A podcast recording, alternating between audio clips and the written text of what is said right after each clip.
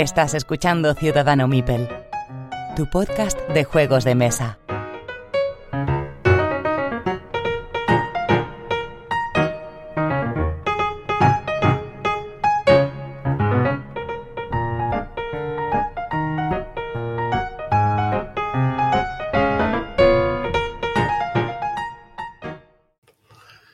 Episodio 102 de Ciudadano Mipel. Soy Jesús y os doy hoy la bienvenida. Pedro, ¿estás ahí? Pues aquí estamos. ¿Cómo no voy a estar? Si estuve en el 101 con Depeche Mode, ¿cómo no voy a estar en el 102? Hay Pues comentarios al respecto ¿eh? de Depeche La- Mode. eh, sí, lo sé, lo sé. Que, se- que- que además sería Depeche Mode, pero bueno. que- Bueno, vale, sí. Aquí somos anglófobos, o no sé. ¿Anglófilos o angolófobos? No sé, anglófobos. Bueno, anglófobo, ¿no? Sofía, ¿estás ahí? Sí, aquí estoy, encantada de participar. Muchas gracias. Sofía se ha unido como becaria temporal con derecho a permanencia en este último programa del, del año. eh, gracias a Asier, que, que nos dio ahí su carta de, de traspaso, como en el fútbol. Y nada, eh, espero que lo pases bien en este programa y espero que te nos oigamos más y que continúes con nosotros. Muchísimas gracias. Bien, pues vamos a ver, episodio 102, eh, último de este año, 2023, pero como siempre vamos a mantener el mismo esquema. Y empezamos con el sorteo, ya sabéis, el sorteo para nuestros mecenas. Todos los que queréis ser mecenas, simplemente entréis en la página de Tipeee de Ciudadano Mipel y por uno o dos euros os podéis hacer mecenas oro o mecenas plata con dos o una participaciones en el sorteo y apoyáis a Ciudadano Mipel pues en los gastos que, que aunque suene de mentira o muy repetitivo porque lo decimos todos son reales ¿no? Eh, y nosotros pues hacemos todos los meses un episodio exclusivos para mecenas y además sorteamos un juego ¿no? y este mes de diciembre el juego es Don Pierre es un juego de es un euro de creación de viñedos y de, de fabricación de vino que editó en su momento Maldito Games. Entonces, eh, gracias a la magia de la rueda de los nombres, el ganador ha sido Hanso. Así que Hanso, me pondré en contacto contigo para enviarte este Don Pierre. Enhorabuena. Y al resto de los oyentes, si estáis interesados en participar en estos sorteos, como os hemos dicho, en la página de Tipe tenéis toda la información. Bueno, y además hay gente que le toca tres veces, me parece, ¿no? Había uno que. Sí, pero es Pedrito. Pedrito Gil. Ah, es verdad, que Pedrito Gil, eso, Pedrito claro, Gil. Pedrito Gil lleva haciéndome escenas como cuatro años. Entonces, Bueno, pues Es oye, un, juego al año, un juego al año, está muy pues bien, normal. señores. Sí, además le han tocado juegazos. Sí. Bien, vamos al lío con los comentarios. El primero es de Iván Iserte, que nos comentaba que, eh, que el tono condescendiente de es un euro más eh, le parece un poco mal, ¿no? Y que cree que los juegos de minis y temáticos también están en ese aspecto, que también hay un juego más, de tanto de minis como de temáticos. Y se preguntaba si es algo que afecta a los juegos de ahora o es que nosotros llevamos muchas partidas a cuestas. Y dice que está de acuerdo, con- de acuerdo contigo, Pedro, que le gusta mucho de Mode. Hombre, claro, es para no gustarte. Pero bueno, a ver, en, en- en este caso en concreto, Sí. lo que pasa, lo que pasa es, no lo de Patch, sino de lo otro, sino que, que ¿por qué un juego de minis, en este caso considero que está hablando de mí? eh, No, no, no, no, no, no.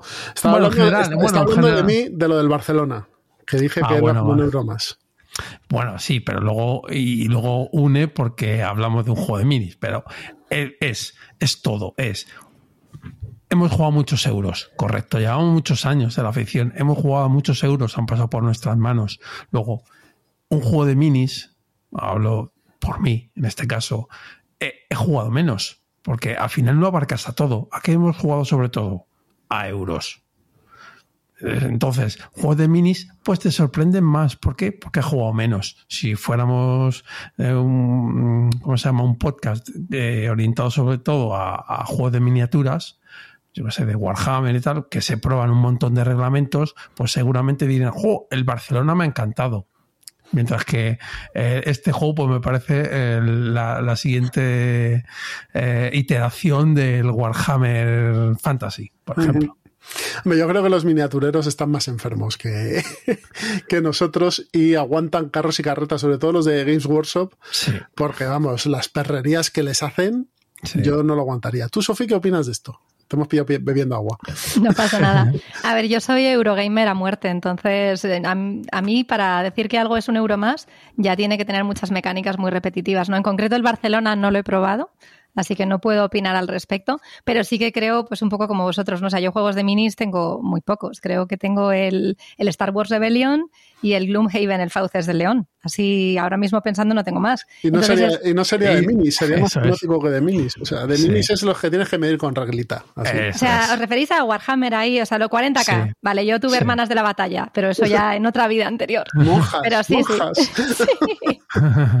A ver, Entonces, lo, lo de- sí. lo del euro más, y eso lo dije yo, es porque hay una cierta repetición o tendencia a, a tener un patrón en el diseño de los euros desde hace unos Sí. años ahora.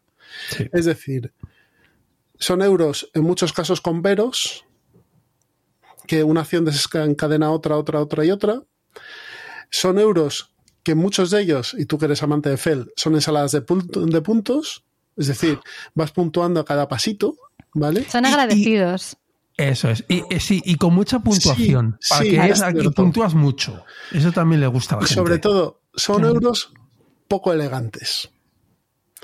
Que no digo que Barcelona lo sea, que a mí me pareció que dentro de lo que he probado mm, últimamente este año de, de novedades está bastante bien. Pero son euros poco elegantes porque si te pones a pensar en otros tipos de euros, son mucho más directos, son mucho más rápidos en, en la ejecución y acaban antes. Sí, lo que, lo que habla Jesús es que echa de menos las mecánicas de los euros tradicionales, como puede ser un Creta que tanto amamos, que son dos, dos reglas de nada y te da un- una diversión pues durante una hora y pico. Claro. O sea, hay, hay una tendencia en los wargames en adoptar dentro del diseño de wargames reglas de euro para eliminar capas y hacerlos más ligeros, más ligeros en el desarrollo de la partida, ¿vale? Pero hay una contrarréplica de esto, que es un efecto de segunda ronda, y es que los Eurogames, y esto es mi opinión, se han wargamerizado, es decir, han empezado a meterle capas, capas, capas y capas. Clara- claramente el- el- la prueba más, más evidente de esto es la cerda. Sí. En el fondo, la cerda, para hacer una acción sencilla, que sería poner un, un trabajador en, una- en un sitio y desencadenar una acción, eso te lleva a tres o cuatro subacciones más, ¿no?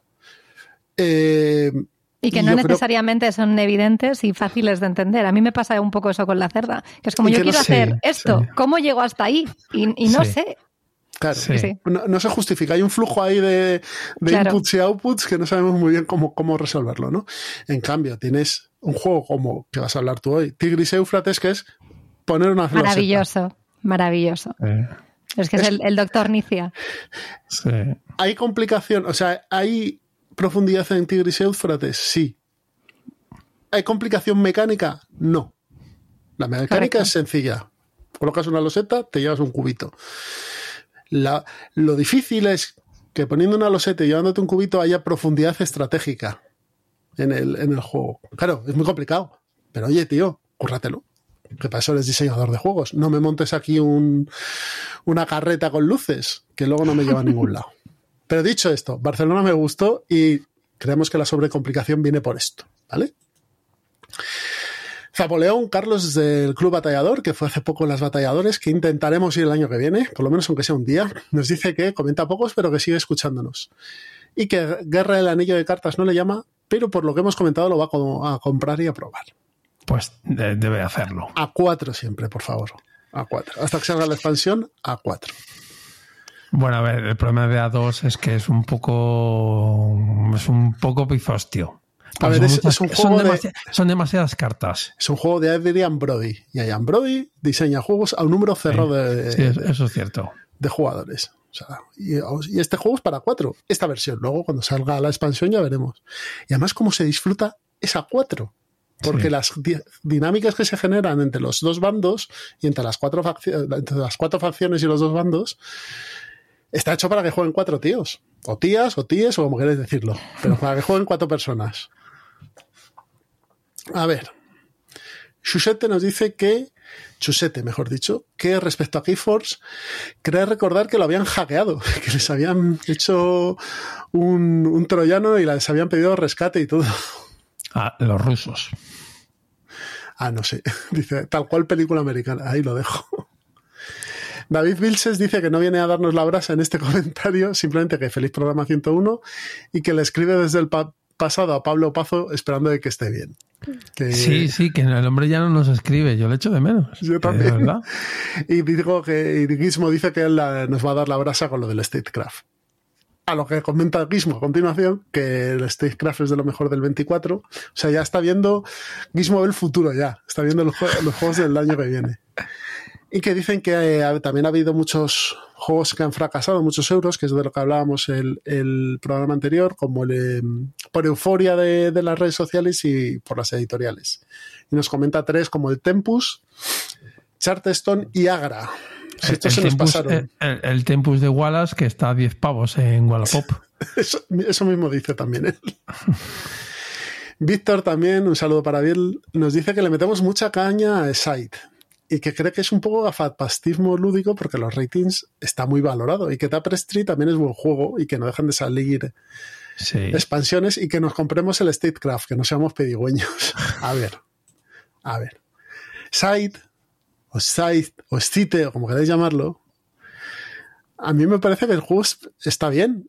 De hecho, que el juego mecánicamente está muy bien, pero a mí es que me deja frío. Es de Stone Meyer, ¿no? Es de Jamie sí, Stegmaier de sí, Stone Meyer Games. Aquí, somos, aquí, somos, fans de Stegmaier, pero de él, no de su editorial. Sí, sí, él es, él es muy guay, él es un tío muy guay, además, muy accesible, siempre contesta. Yo no he jugado al site, pero me llama la atención con tanta miniatura ¿Has, has, y tal. ¿Has jugado, ¿Has jugado al Terra Mística? No, no he jugado al Terra Mística. Pues, pues es, es, el Terra Mística un A poco ver, más bonito. Si, si tiramos de ese hilo de razonamiento, Gaia Project es Terra Claro, es lo que te iba a decir yo. Terra Claro, Mística claro. es Gaia Project, ¿no? Sí. Sí, también, también. Correcto. Project a mí me parece un tostón y Said no me lo parece. O sea, Pero que, es- que pero mucho, es- pero- mucho no pero- se pero- parecerán. Sí, mecánicamente Sí. son muy parecidos. Básicamente, Sofi, lo que tienes es acciones que vas a realizando en tu tablero. Tienes como varias acciones. De hecho, el, el Disney Villanus se parece en esa mecánica también. ¿En ¿Qué? ¿En serio? Sí, porque tú escoges una acción de un, de un lugar de tu. Tienes como tres Sí. o cuatro lugares, eh, bueno, cuatro o cinco lugares en tu tablero.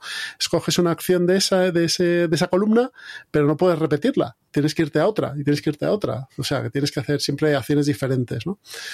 Y en el Villanus es igual. Lo que pasa es que es mucho más ligero.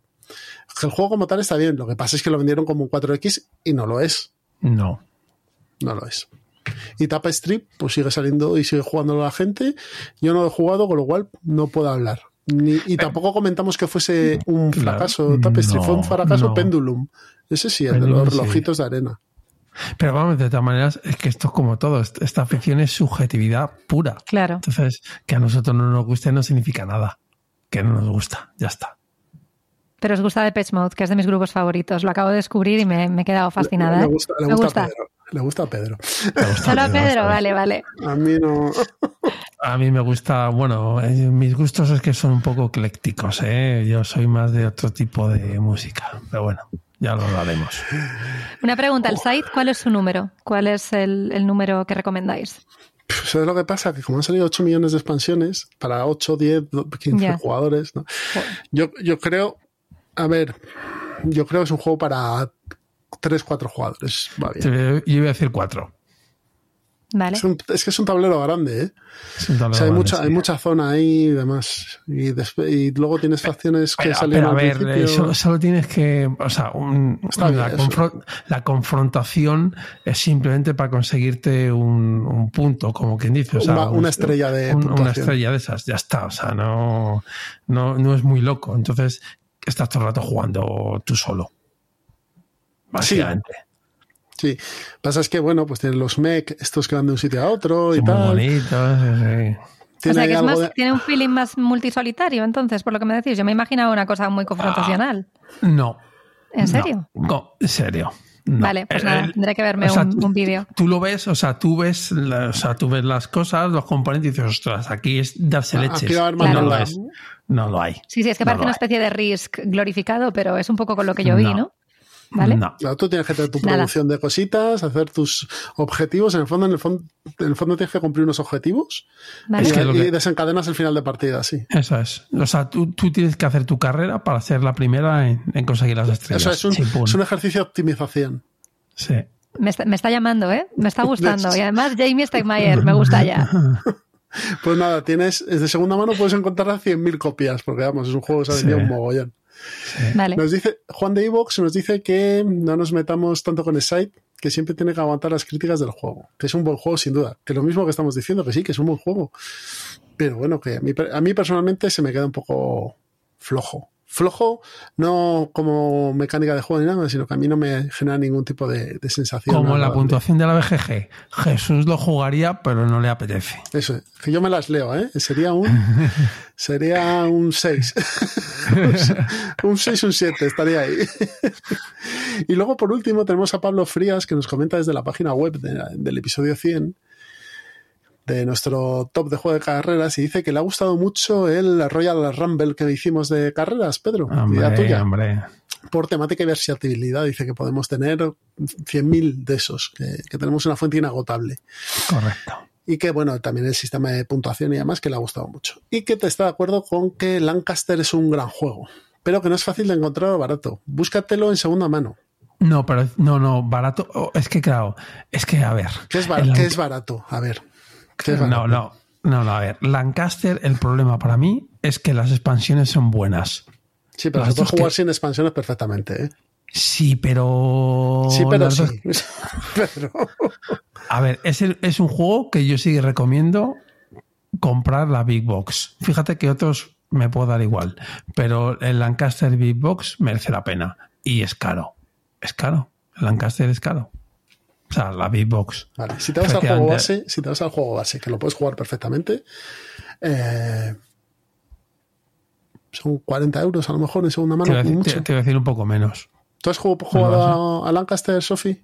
No, estaba mirando que es el mismo diseñador que el Glenmore, el Glenmore 2 Es, Crónicas. de- y es- es del es- el Kramer, bu- bueno, iba a decir el Kramer bueno, es que el otro también es bueno. Bueno, Sí. Es de que Kramer el que no es el señor mayor, el otro, de Matías, no de Wolfgang. Pues no, no he probado el Lancaster y me sonaba de nombre, pero no sabía de quién era. Y ahora lo acabo de, de cotillear y digo, joder, pues a mí ese diseñador sí me gusta. Pues tiene. ¿Qué tipo, de, ¿Qué tipo de juego es? Así rápido, para... Aquí sí que hay confrontación. Aquí sí que te pegas. Mucha. Uy. Yo es que soy Sí. muy pacífica, tío. Pues, pues entonces no. no. es tu juego. Pero oye, voy a hablar del Tigris y Éufrates, ¿sabes? O sea que... Entonces puede que sí sea. Efectivamente, ya. A ver, a mí me gusta, si los juegos tienen la confrontación en el espíritu del juego, estupendo. Pero a mí, Sí, por sí, no, ejemplo, no, que- eso aquí, genial. eh, Eso, Aquí tienes que, bueno, más que confrontaciones, empujones. Aquí tienes que darle empujones al lado para quitarle y ponerte Sí. tú. ¿Qué está ambientado? ¿En la Guerra de las Rosas o por ahí o no tiene nada que ver? En- justo antes. Vale. Justo antes. Justo antes. Eh, Está, es Enrique V. Justo antes Vale. de que muriese él y se desencadenase la guerra civil. La primera guerra civil de, de Inglaterra, y luego tuvieron la otra. eh, eh, es ahí. Entonces eh, tienes colocación en el mapa de, de trabajadores con un valor que tiene una potencia, que son los caballeros, para conseguir unos beneficios. Un sistema de leyes que es muy chulo, que se hace por votación ¿Vale? y un sistema de colocación de estos caballeros en modo cooperativo, o sea, vas a colocar con el resto para la guerra contra Francia, pues es justo en la guerra de los 100 años. Y son tres juegos en uno, porque tienes un juego de, de confrontación y de interacción directa sobre el tablero de Inglaterra, las, las votaciones, que son las leyes, que son reglas que se van a aplicar, que las tienes que votar, y luego la- el cooperativo, que es, eh, bueno, cooperativo, semi-cooperativo, que son las, las guerras de Francia. Sí, pero bueno, tienes que sumar con el de al lado, porque si no, no las ganas. Sí, y si sí, pierdes la Segunda Guerra, pierdes esos caballeros. ¿no? Suena súper interesante, ¿eh? Y es Me lo acabo de apuntar, ¿eh? Es Y una de hora y segunda media. mano, hora y media. Eso es lo que te gusta a ti, tu duración perfecta, ¿no? Hora y media, pues son tres rondas, son cinco rondas. Sí. Vale. Pues me lo apunto. ¿De segunda mano se encuentra bien? Sí. Vale. Si vas a sí, en ¿no? Vinted, ahora hay Sí. bastante mejor oferta que en Wallapop. Y Vale, sí, yo en Vinted no- compro bastante. A Francia y- también se puede comprar. sí, y- tú, tú hablas, tú, tú lees en francés y en inglés, ¿no? Sí. Y Con juego cual, en francés y en inglés, sí. Entonces no tienes ningún tipo de problema. Entonces, bueno, Perfecto. esto es independiente del idioma. Sí. Vale. son las reglas. Sí, son las reglas. reglas, sí. Y si Vale, supieses vale. alemán, mejor, porque son de No, Queen eso no. Games y cada, cada, cada traducción es peor que la anterior.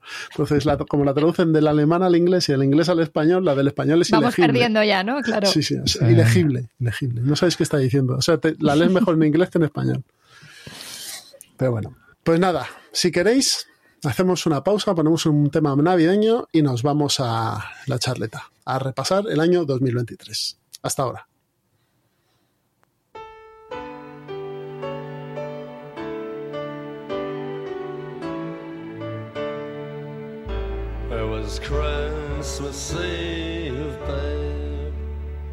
In the drunk tank. Said to me, Won't see another one. And then he sang a song, the rare old mountain tune. I turned my face away and dreamed about you. Got on a lucky one, came in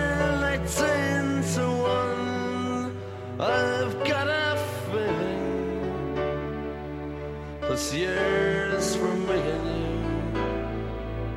So happy Christmas. I love you, baby. I can see a better time when all our dreams come true.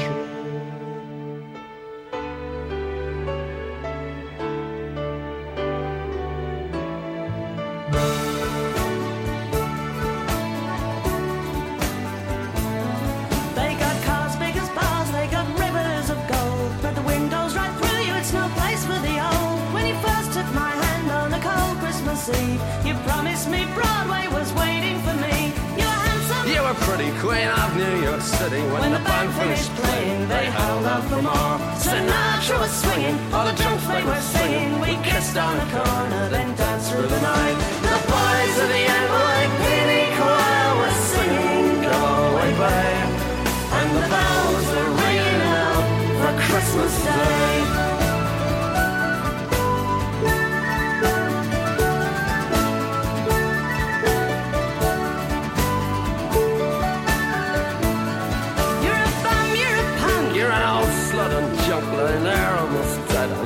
Dripping that bed. You scumbag, you maggot, you cheap, lousy faggot. Happy Christmas, you're ours. I pray God it's our love. The boys of the NYPD choir still singing, go away, babe.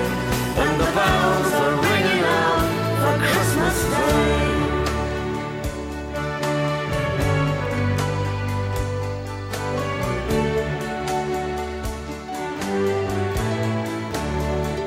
I could have been someone.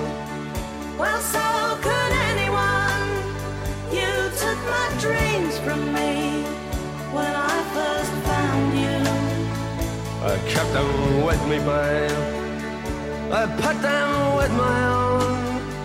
Can't make it all alone. I built my dreams around you.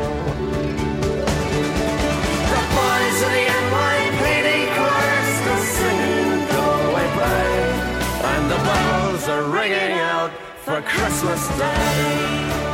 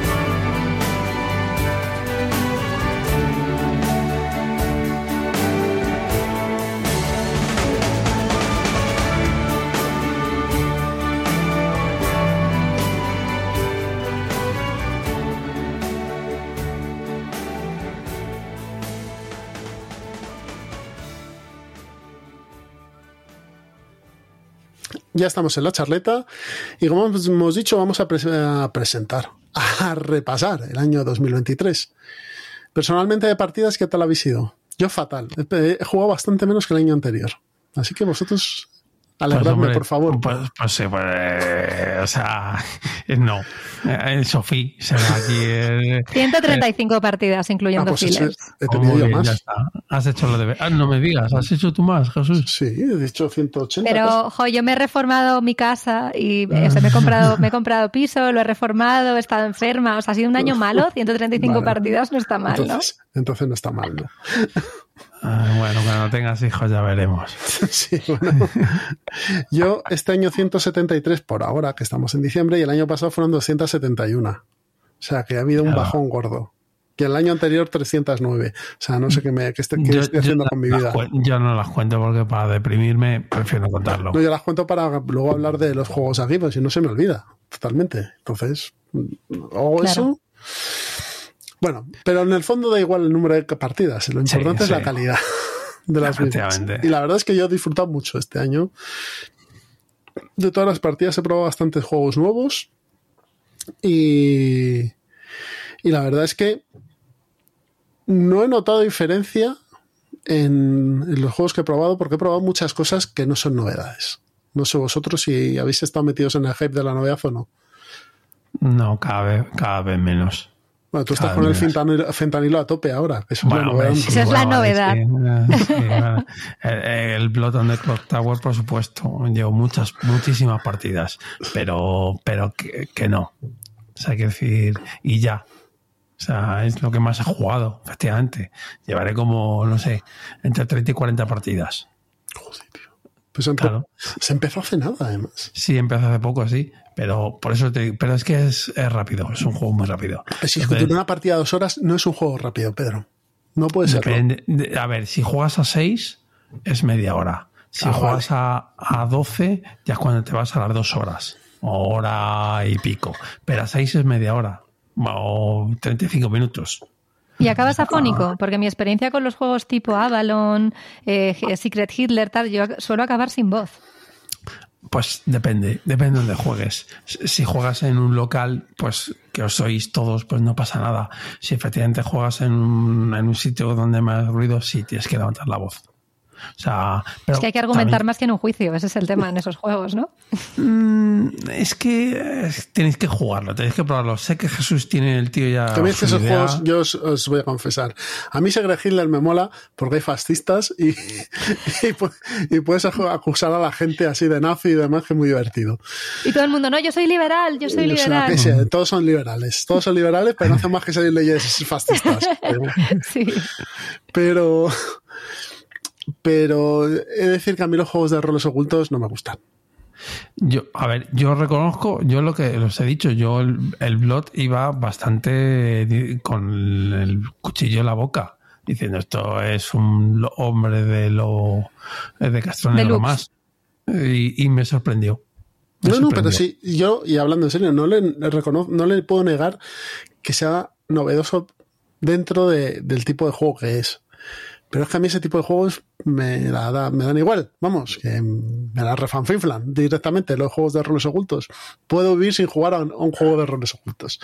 A mí me, gusta gusta. Secret Hitler, pero ya está, poco más. ya está. Mm, No, no, pues este juego está, ya lo probarás, está muy bien.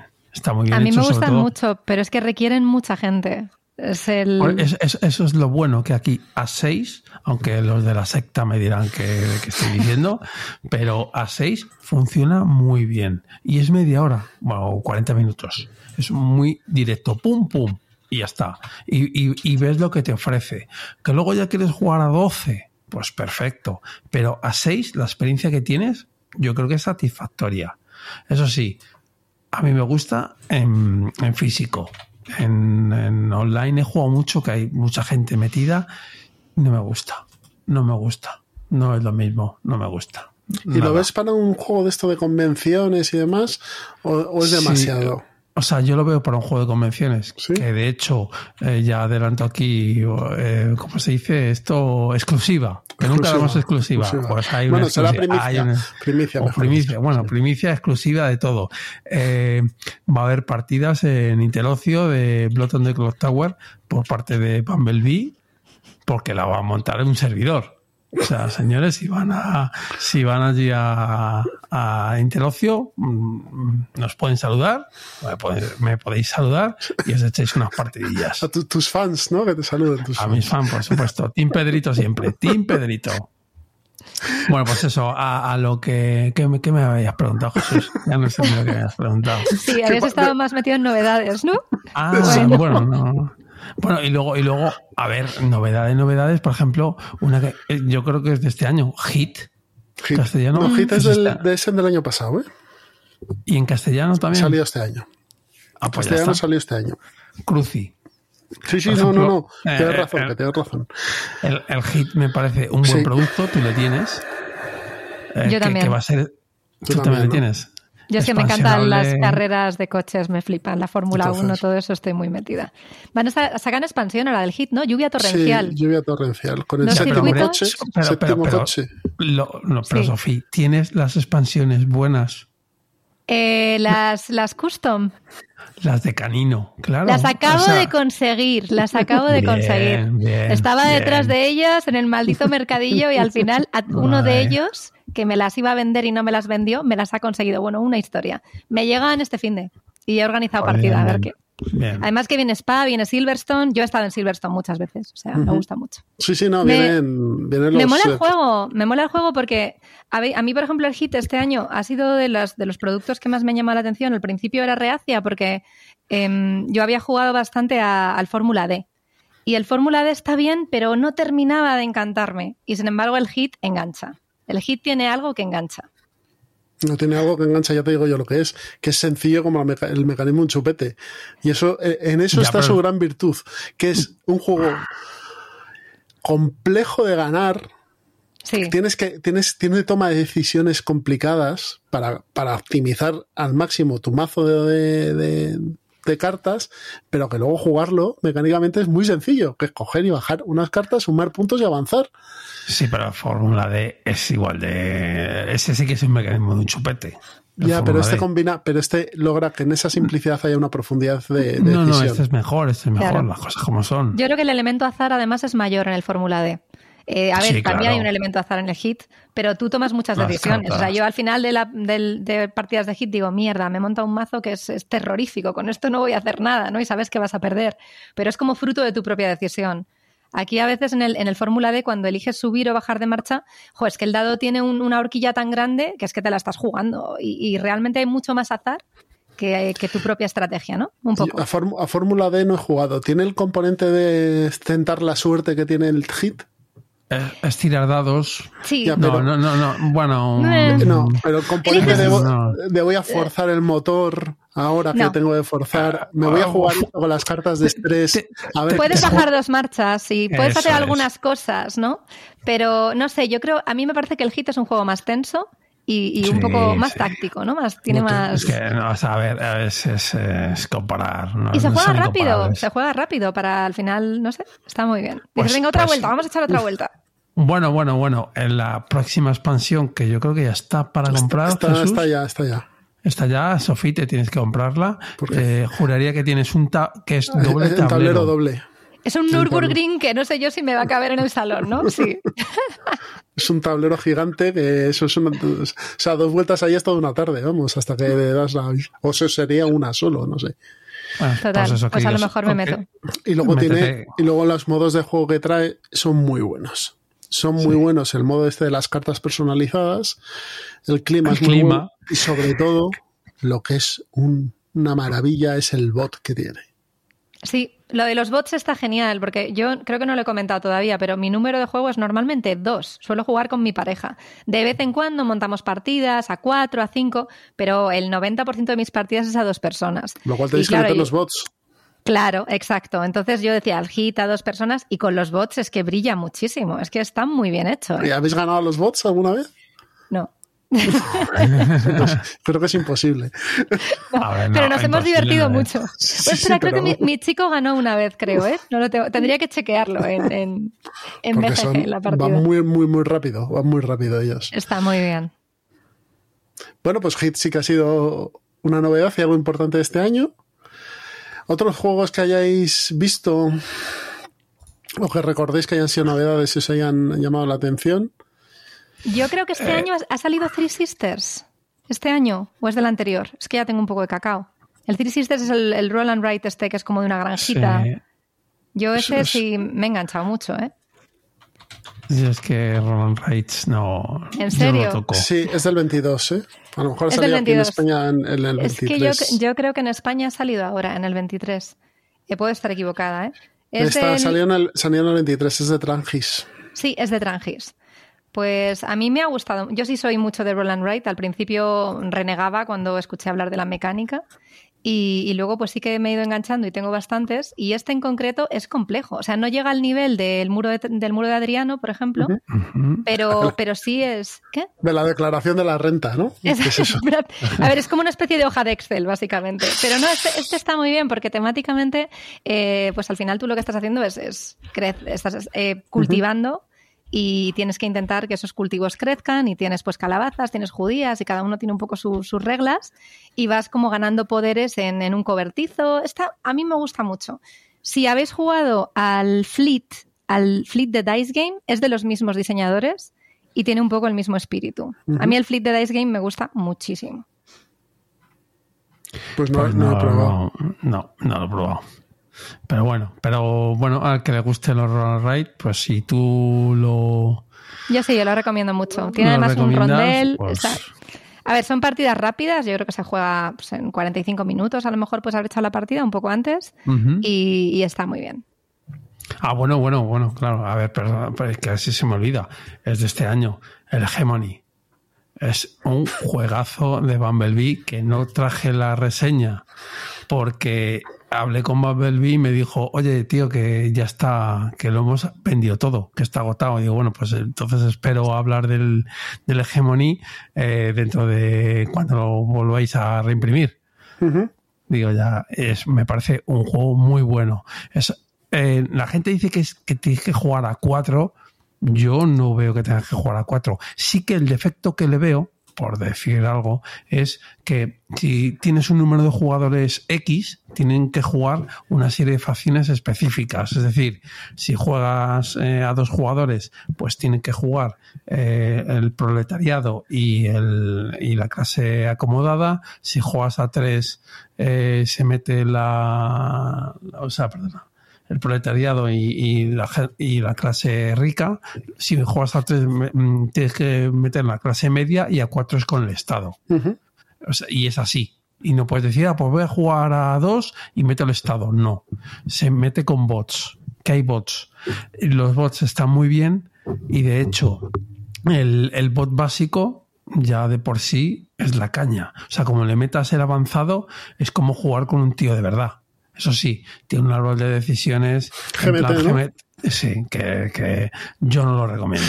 ¿vale? Los, sea, árboles de decisiones de los coin que era como sacarte una oposición a notario. vamos. Sí, efectivamente. O Y hay sea, que jugar, y que no. tengo que jugar yo solo con esto, con cuatro, tres árboles de decisión. Me mete por ahí. Eh, Sí, efectivamente, no, no, no, no, no. Pues eso, el Hegemony me parece, vamos, eh, brutal, brutal. O sea, han vendido todo y no me extraña. No, pero bueno.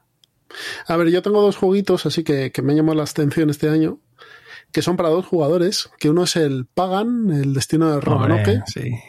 que no sé si lo habéis probado. No. Pues, Pues- un juego muy tenso de- del gato y el ratón, eh, con dos eh, bandos asimétricos totalmente y, y muy, muy chulo, muy chulo. Y la caja base da para jugar partidas. Yo te- lo compré con todas las expansiones, todavía no me han llegado, pero yo creo que mm, no me van a hacer falta porque la caja base tiene mandanga para aburrir ahí. Y otro juego que me ha sorprendido muchísimo y que me ha gustado es el la batalla de Versalles que yo creo que ha sido un, campanazo de la gente de Salt Pepper. Que es un juego también a dos, también es una confrontación, también asimétrico, pero lograr que un juego de una pasarela de moda sea tan tenso y te, y te meta tanto en el tema, a mí me parece una maravilla de diseño y, y un gol y enhorabuena a la gente de Salt and Pepper porque han sacado tres juegos este año, el- La Caza, este de Versalles y Brujería, que es la reimplementación de, de Resisted, que es bastante mejor que Resisted, en mi opinión. Y de este es muy bueno. Este juego está muy por encima de la media de lo que va saliendo por ahí. Y está basado en hechos reales, es un Sí, hecho sí, sí. histórico, ¿no? Sí. Es, la, es la confrontación de la, de la moda parisina versus la moda estadounidense, ¿no? De En- hecho, hay una peli que se llama Hartford que, que protagoniza a Iwan McGregor y sale este evento, el de la batalla de Versalles. Hablan de él ahí. Y salen personajes que luego salen en las cartas. El propio Hartford es uno de los diseñadores estadounidenses que tú puedes, bueno, que juegas, porque los juegas todos.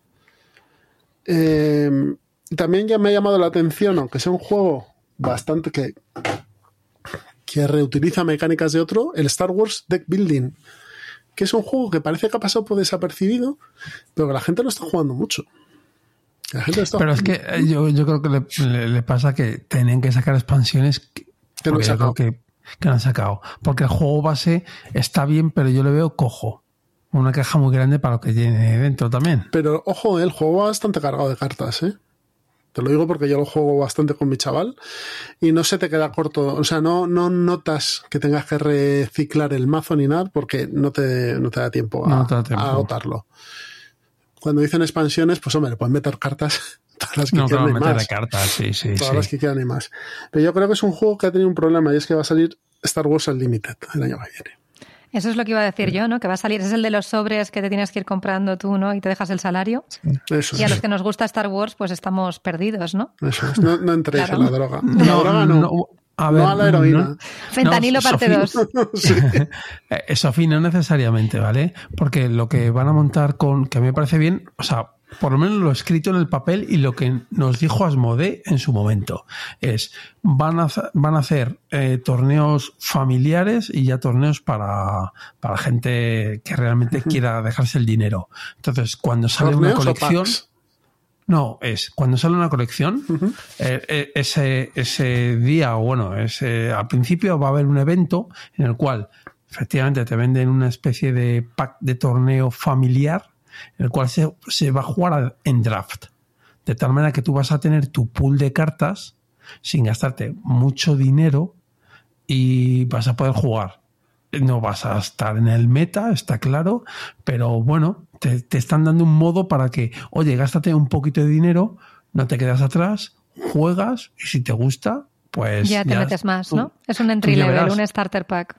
Vale. Pero, pero, pero es starter pack con cada, o sea, con cada. Es, un, es, un- es, un- es como los discos de la bicicleta. Vas a tener el disco para ir más rápido y el disco para ir más lento y gastar menos dinero. Eh, eso es.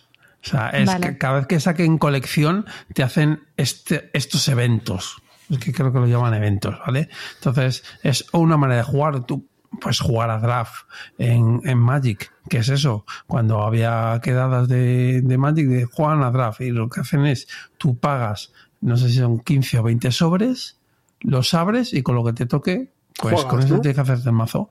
Tienes media hora, me parece, para montarte el mazo y ya a jugar. A ver, también tienes la opción de comprarte la caja base y exprimirla. Bueno, claro. Sí, y exprimirla. pero bueno, ese, es un- ese yo lo tenía apuntado. Ese y el Lorcana. Eso va a ser la pelea del año que viene, yo creo. Lorcana y Star Wars Unlimited. A ver, ¿quién, llega, quién llega con fuerza al final del 24? A ver, el Star Wars Unlimited como juego es mejor que Lorcana, pero Lorcana tiene una IP, yo creo que un poquito mejor que. Y, y además, eh, Lorcana, en las. eh, como tiene ya, ya un poco recorrido, creo que ha sacado ya como tres colecciones, sí que está mejorando el, arranque. El base de Lorcana, eh, Regulinchi, ¿vale? El Star Wars Unlimited, que Jesús lo probó, probó la versión Lite, La versión demo eh, capada, sí. Una, una demo capada. eh, está muy bien. El juego entero está muy, muy, muy bien. ¿Tú has podido probarlo, eh, Sofi? No, yo no lo he probado. Pues. Y me no, flipa pues va- Star Wars, me flipa. Pues te, pues te va a gustar. Pues te va- es que está muy, que tú, muy jue- tú bien. que juegas a dos. Sí, Sí. Es, es muy buen juego. Es muy buen juego. Sí. O sea, el, el, el Unlimited es muy bueno. Y en Lorcana están arreglando las cagadas en cuanto a jugabilidad. Pero la cagada de que te venden una caja por 200 pavos en Vinted, pues eso no han cagado. O sea, dices, señores, eh, mm, te- no tenéis que hacer escasez. Eso lo puede hacer Magic. Porque se lo puedo permitir. Porque lleva Vosotros- años. Claro. aquí. Claro. Pero vosotros no. Vosotros no. Entonces, ese es el problema. Pero bueno. Yo Eh, creo que me voy a comprar sí. una caja base de Star Wars Unlimited. Y Yo creo bien. que sí. Lo voy a jugar en casa y no creo que vaya más porque, porque no, que no es mi tipo de juego, pero probarlo está, está dentro de, de- de mis planes. Están hablando también de otro que se llama el Teret, Sí, que también están Sí. poniéndolo bien. Yo no pero, pero ese, ese todavía no. Ese está, yo creo que. Ese se no ha presentó salido, salido. en este Essen, creo. Sí, había- sí, pero, pero se presentó. Yo creo que no hay. Bueno, a lo mejor hay copias. Yo creo ahí. que sí, ¿eh? Yo creo que, que Sí. este año como 24 sale. Vale, vale, vale, vale. Y bueno, ¿qué más tenéis por ahí? Porque yo puedo decir eh, el- eh, la canallita que hice yo en el grupo de, del del Scroll. Que, Cuenta, cuéntala. Cuenta, eso es un momento bueno. Cuéntaselo a Sofía, que esta no se la sabe. Pues es, es, eh, hay un Kickstarter del, del juego de- del del Scroll que lo sacan los Basado de en el videojuego, Game. ¿no? En el Sí, videojuego del basado en el videojuego. Entonces lo sacan en castellano más que oca. Entonces yo me metí, eh, eh, la- se la lié en el grupo que tenemos privado a, a Miguel y a Roberto, eh, hicieron un all-in y yo dije, bueno, pues yo me salgo. Pero me salí en el último, así. me salí en el último momento y viéndolo desde Capitán Araña. Con las palomitas Sí. así, y viendo. No, porque he pensado que, claro, he hecho el cálculo y el que compensa de verdad es el Olin. Porque si luego te vas a las versiones no sé qué y los otros, como, como, las, como las ratas de- del flautista Melín detrás del. Y este con la flautita. Tiqui, tiqui, tiqui, tiqui, tiqui. No, porque tal, no. Pero ¿y si me cojo este pack y este pack? No, porque te sale mejor el otro, tal. Conclusión. Vale, ya hemos entrado a full los dos. Me Pues lo he salgo. estado, lo he estado pensando y me voy a salir. Sí, Pero eso no se hace, no se hace. ya, Eso es de ser ver, mal amigo, ¿eh? Lo he intentado hacer dos veces ya más, ¿eh? pero ya no, ya no vuela. Y, y no, pero a ver, es simplemente porque tengo de Chip Theory Games, tengo unos cuantos juegos. Este es un poco mezcolanza. Chip Theory Games me parece la mejor compañía de, de juegos o de las mejores. Los tíos se le ocurren, el problema es que sus productos son muy caros porque utilizan lo mejor. O sea, lo de las fichas de póker, además que pesan, con pega- o sea, son juegos que, que eh, te tiran una bomba a tu casa y esos aguantan. Y no pasa nada, se, prende fuego, sí. se prende en fuego, aguanta. Las, o sea, los manuales son de plástico, de plástico, las hojas son de plástico. O sea, se te cae agua, no pasa nada, señores, haces así ya está, y sigues jugando. O sea, esa deluxificación mola y luego también están muy bien paridos. O sea, Chip Theory Games, eh, ah, o sea, se- se- son juegos muy testados, muy currados, pero también son caros y es que en este caso en concreto se me hace un poco parecido al... eh, ¿Cómo se llama? Que ese tengo casi todo. Ahí no me sale. No me sale el nombre. Eh, ay, es- bueno, el caso es que el, el Elder Scroll es un puntito más a un juego que ya tienen. Ahora que no me sale el nombre, Cloud, perdona. Spra- Cloud Spire no es. No, no, el Cloud Too Spire Many es otra Bones cosa. tampoco. Ese, ese sí, Too many ones. Too Many Bones. Entonces es, es como un puntito más. O sea, cogen como base el Too Many Bones y le dan un, un pasito más. Entonces dije, joder, Too Many Bones tengo prácticamente todo. Y no, no jugado todo. Me quedo aquí. Sí, que está, tiene que salir todavía el Undertow en español. Sí, sí. Que eso también, quien lo haya hecho la editorial, Ese ojito, de, ¿eh? ese de Games. Se mete en cadáver en general. El Mage Knight, este. Esas son cosas que dices, anda ya. Pero bueno, el metajuego que hiciste fue maravilloso, ¿eh? Yo, Y luego tengo- yo lo, tengo disfr- otro lo que- disfruté muchísimo. Tengo, tengo otra primicia, primicia también, con el, el Nemesis que me he quitado. He salido. He salido. A ver, Miguel se lo iba a comprar. Pero eh, me entró la ventolera y he salido. Pero también le has hecho la misma, tío. Es que les, es que caen, es que les hace siempre la misma juja. Y empiezas, no, porque claro, que conviene es el all-in, porque no sé qué, porque claro, porque los gastos este de caso envío, que- la- No, el IVA, en este- no, es, Sí, es que no comprarlo eh, así es perder dinero. Y se no, meten en los este- dos ahí a chasaco y tú, y tú luego, ay, ay, adiós. Pedro va a eh, comisión. Confiesa, Pedro. Sí, vas a comisión. GameFound le pasa, le paga, le pasa una pasta. En, en este caso en concreto, el Nemesis, hay que entrar en el, para mi gusto, en el veterán. Hay varios pledges en el veterán que te dan mm, 300 euros. Es que, es que- Y, y es que cam- hablamos y cambiando como- de tema, pero no. ¿Qué os parece que entres en el veteran y puedas pagarlo en cómodos plazos de seis veces? A siete, correcto, ¿Qué os siete, siete. esto? siete. Me, me pare- lleva ya unos meses. ¿A qué y hemos- me a- parece, esto, Es como una hipoteca. Es una hipoteca. Sí, ¿Cuándo sí. ha pasado esto que tengamos que pedir un préstamo? Pues, hace- pues te diría, hace- hace- pues te diría que GameFound lo está petando. ¿Por qué te crees que, Hombre, claro, que porque la gente, lo, la gente lo va a comprar así, obviamente. Claro, claro, ¿por qué te crees que la gente, el Nemesis en concreto, 9 millones de do- 9? Creo que ¿Cuánto, eran cuánto 8 hizo 9. Kingdom Death Monster? ¿7? No, a ver, el Kingdom Death Monster original, si no me No, equivoco. el segundo, el 1.2 se diciendo. o sea, el- el- el- la segunda vez. la- 7 me parece millones, que- 5 millones y pico, 6 millones y pico. Es un montón. yo creo ¿eh? que fue, fue, yo te diría que fue un poco más, pero ya no me acuerdo. 9 millones, esto es una, es una burrada. Sí, sí, 8-9. Lo, lo- lo vi el otro día, eran 8-9, parece. Sí, es una burrada, es una burrada. Es una burrada. Claro que lo es. Y encima, eh, desde aquí, desde aquí, señores de Awakening Realms, que sé que me estáis oyendo, eh, nos prometieron a los mecenas, por eso me he salido, nos prometieron a los, me- a, a- a los que les apoyáramos eh, antes en la campaña, en la pre-campaña, que si nos apuntábamos, tal, que iban a dar una mini exclusiva. Y ahora la gente ha dicho, oye, y mi mini ha dicho, ¿cómo? Perdona, ¿qué mini? ¿Quién ha dicho O eso? ¿Quién ha dicho eso de la mini, no? Awakening Real lo ha hecho. ¿Ha hecho el Pedrito? Pues muy mal, señores. Yo lo puedo hacer, ellos no. Yo no.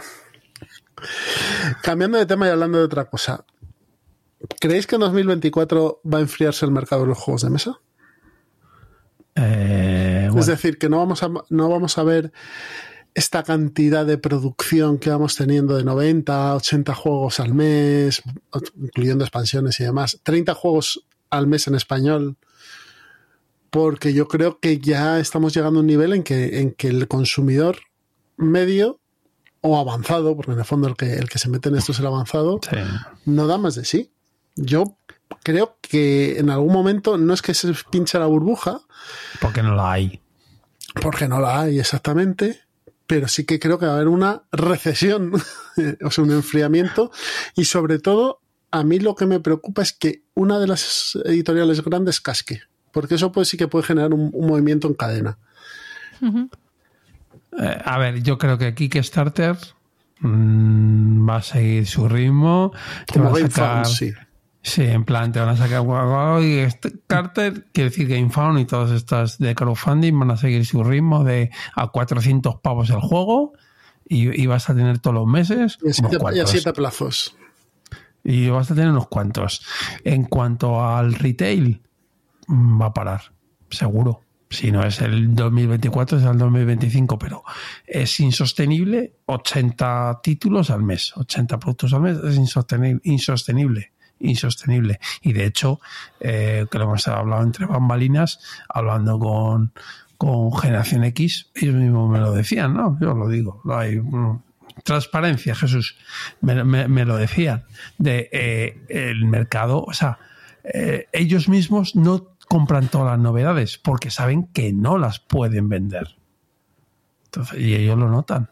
Si la empresa más grande de juegos de mesa, De venta, o sea, sí. de, vende- de juegos de mesa, te dice eso, porque dices el tendero Pepito, bueno, vale, pero no es generación X.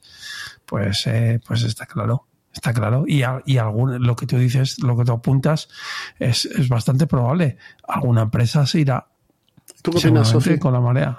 Yo creo que desde la pandemia se ha visto que el mercado ha tenido una explosión absoluta, que es lo que comentáis, y, se ha sostenido en el tiempo. Yo pensaba que iba a durar un par de años, iba a caer, y la verdad es que ha aguantado bastante más de lo que yo pensaba, pero sí que empiezo a ver cierta saturación en el mercado. O sea, yo no sé vosotros, pero yo ya no puedo estar al día de novedades, no puedo comprarme novedades, me tendría que comprar otra casa.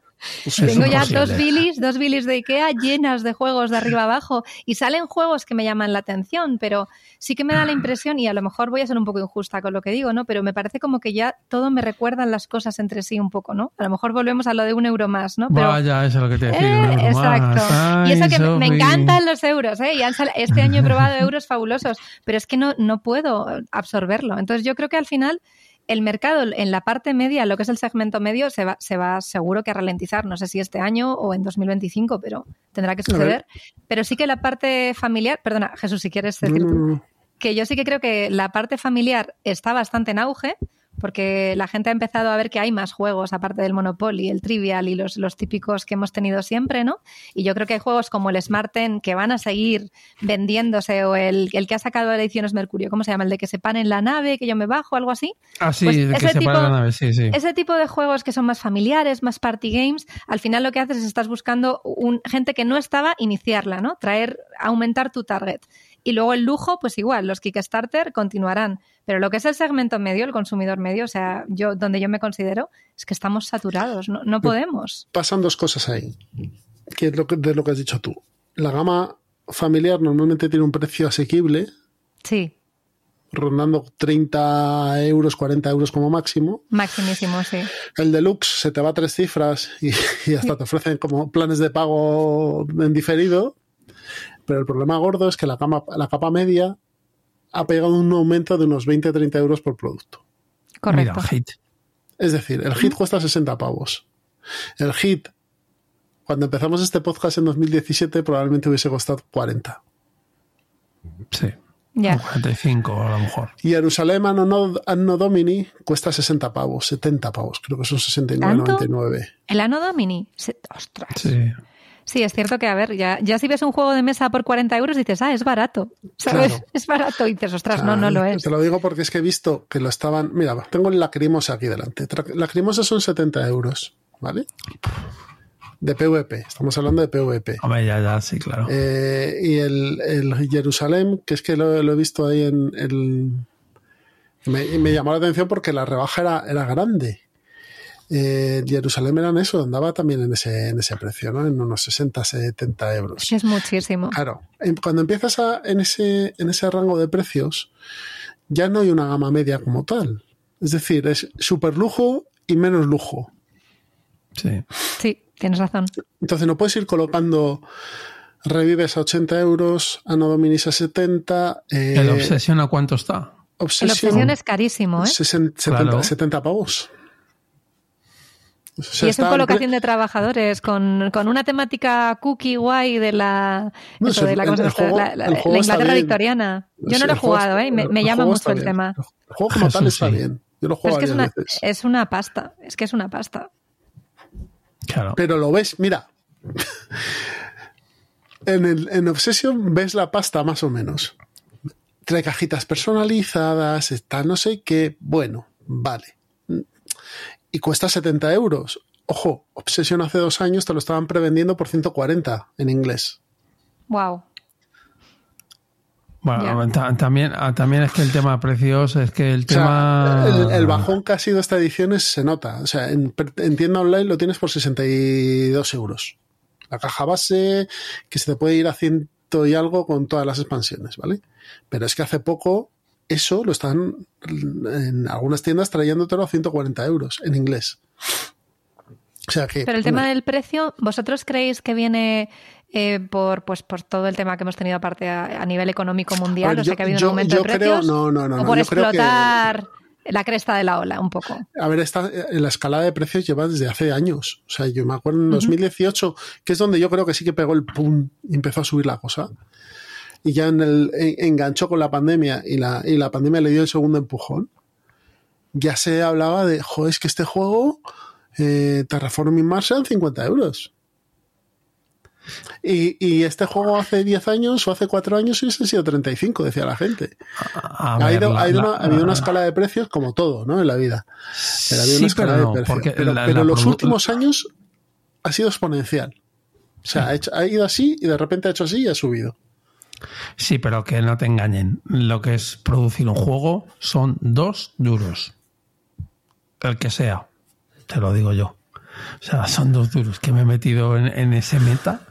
Y con sí, sí, de la mano de Canino, que el hombre se ha montado unas cuantas y te aseguro que son dos duros. El rollo está en el resto de cosas.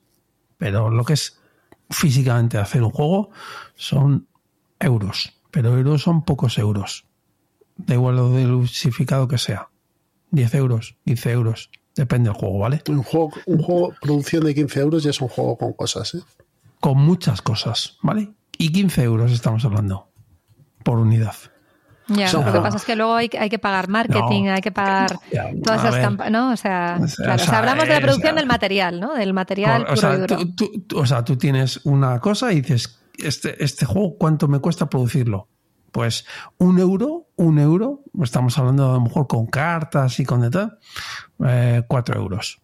Más Un euro, cuatro euros. Al que nos escuche que no sepa muy bien qué es esto. Un Eurogame, cuatro euros. un, e- un Eurogame más o menos cuatro, Por eso, cuatro, cinco por eso yo, euros. yo creo que lo que está haciendo Devir con toda esta gama de juegos propios que está sacando y que parece que está apostando cada vez más por juegos propios, aún licenciando, pero cada vez menos, es en el fondo un ahorro de costes. ¿Por qué? Claro. Porque si tú te quieres comprar, no sé qué juego ha salido últimamente, el, yo que El, sé. el, el Circus, el, no, digo, digo un juego de, de estos de Essen que, que haya salido, el Kundakora, por ejemplo, ¿vale? Que no, no va a pegar mucho porque están dando muchos palos, pero bueno. Imagínate que tú vas a Chex Games y eres es, la editorial Ciudadano Mipel y quieres sacar ese juego en español, ¿vale? Entonces tú les tienes que pagar a ellos la licencia. Y te van a dar un plazo, un slot de tiempo para hacerlo.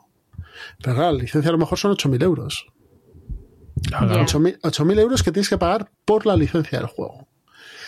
Más luego, ellos te van a mandar los materiales en, en su idioma, en inglés. Luego lo tienes que traducir tú.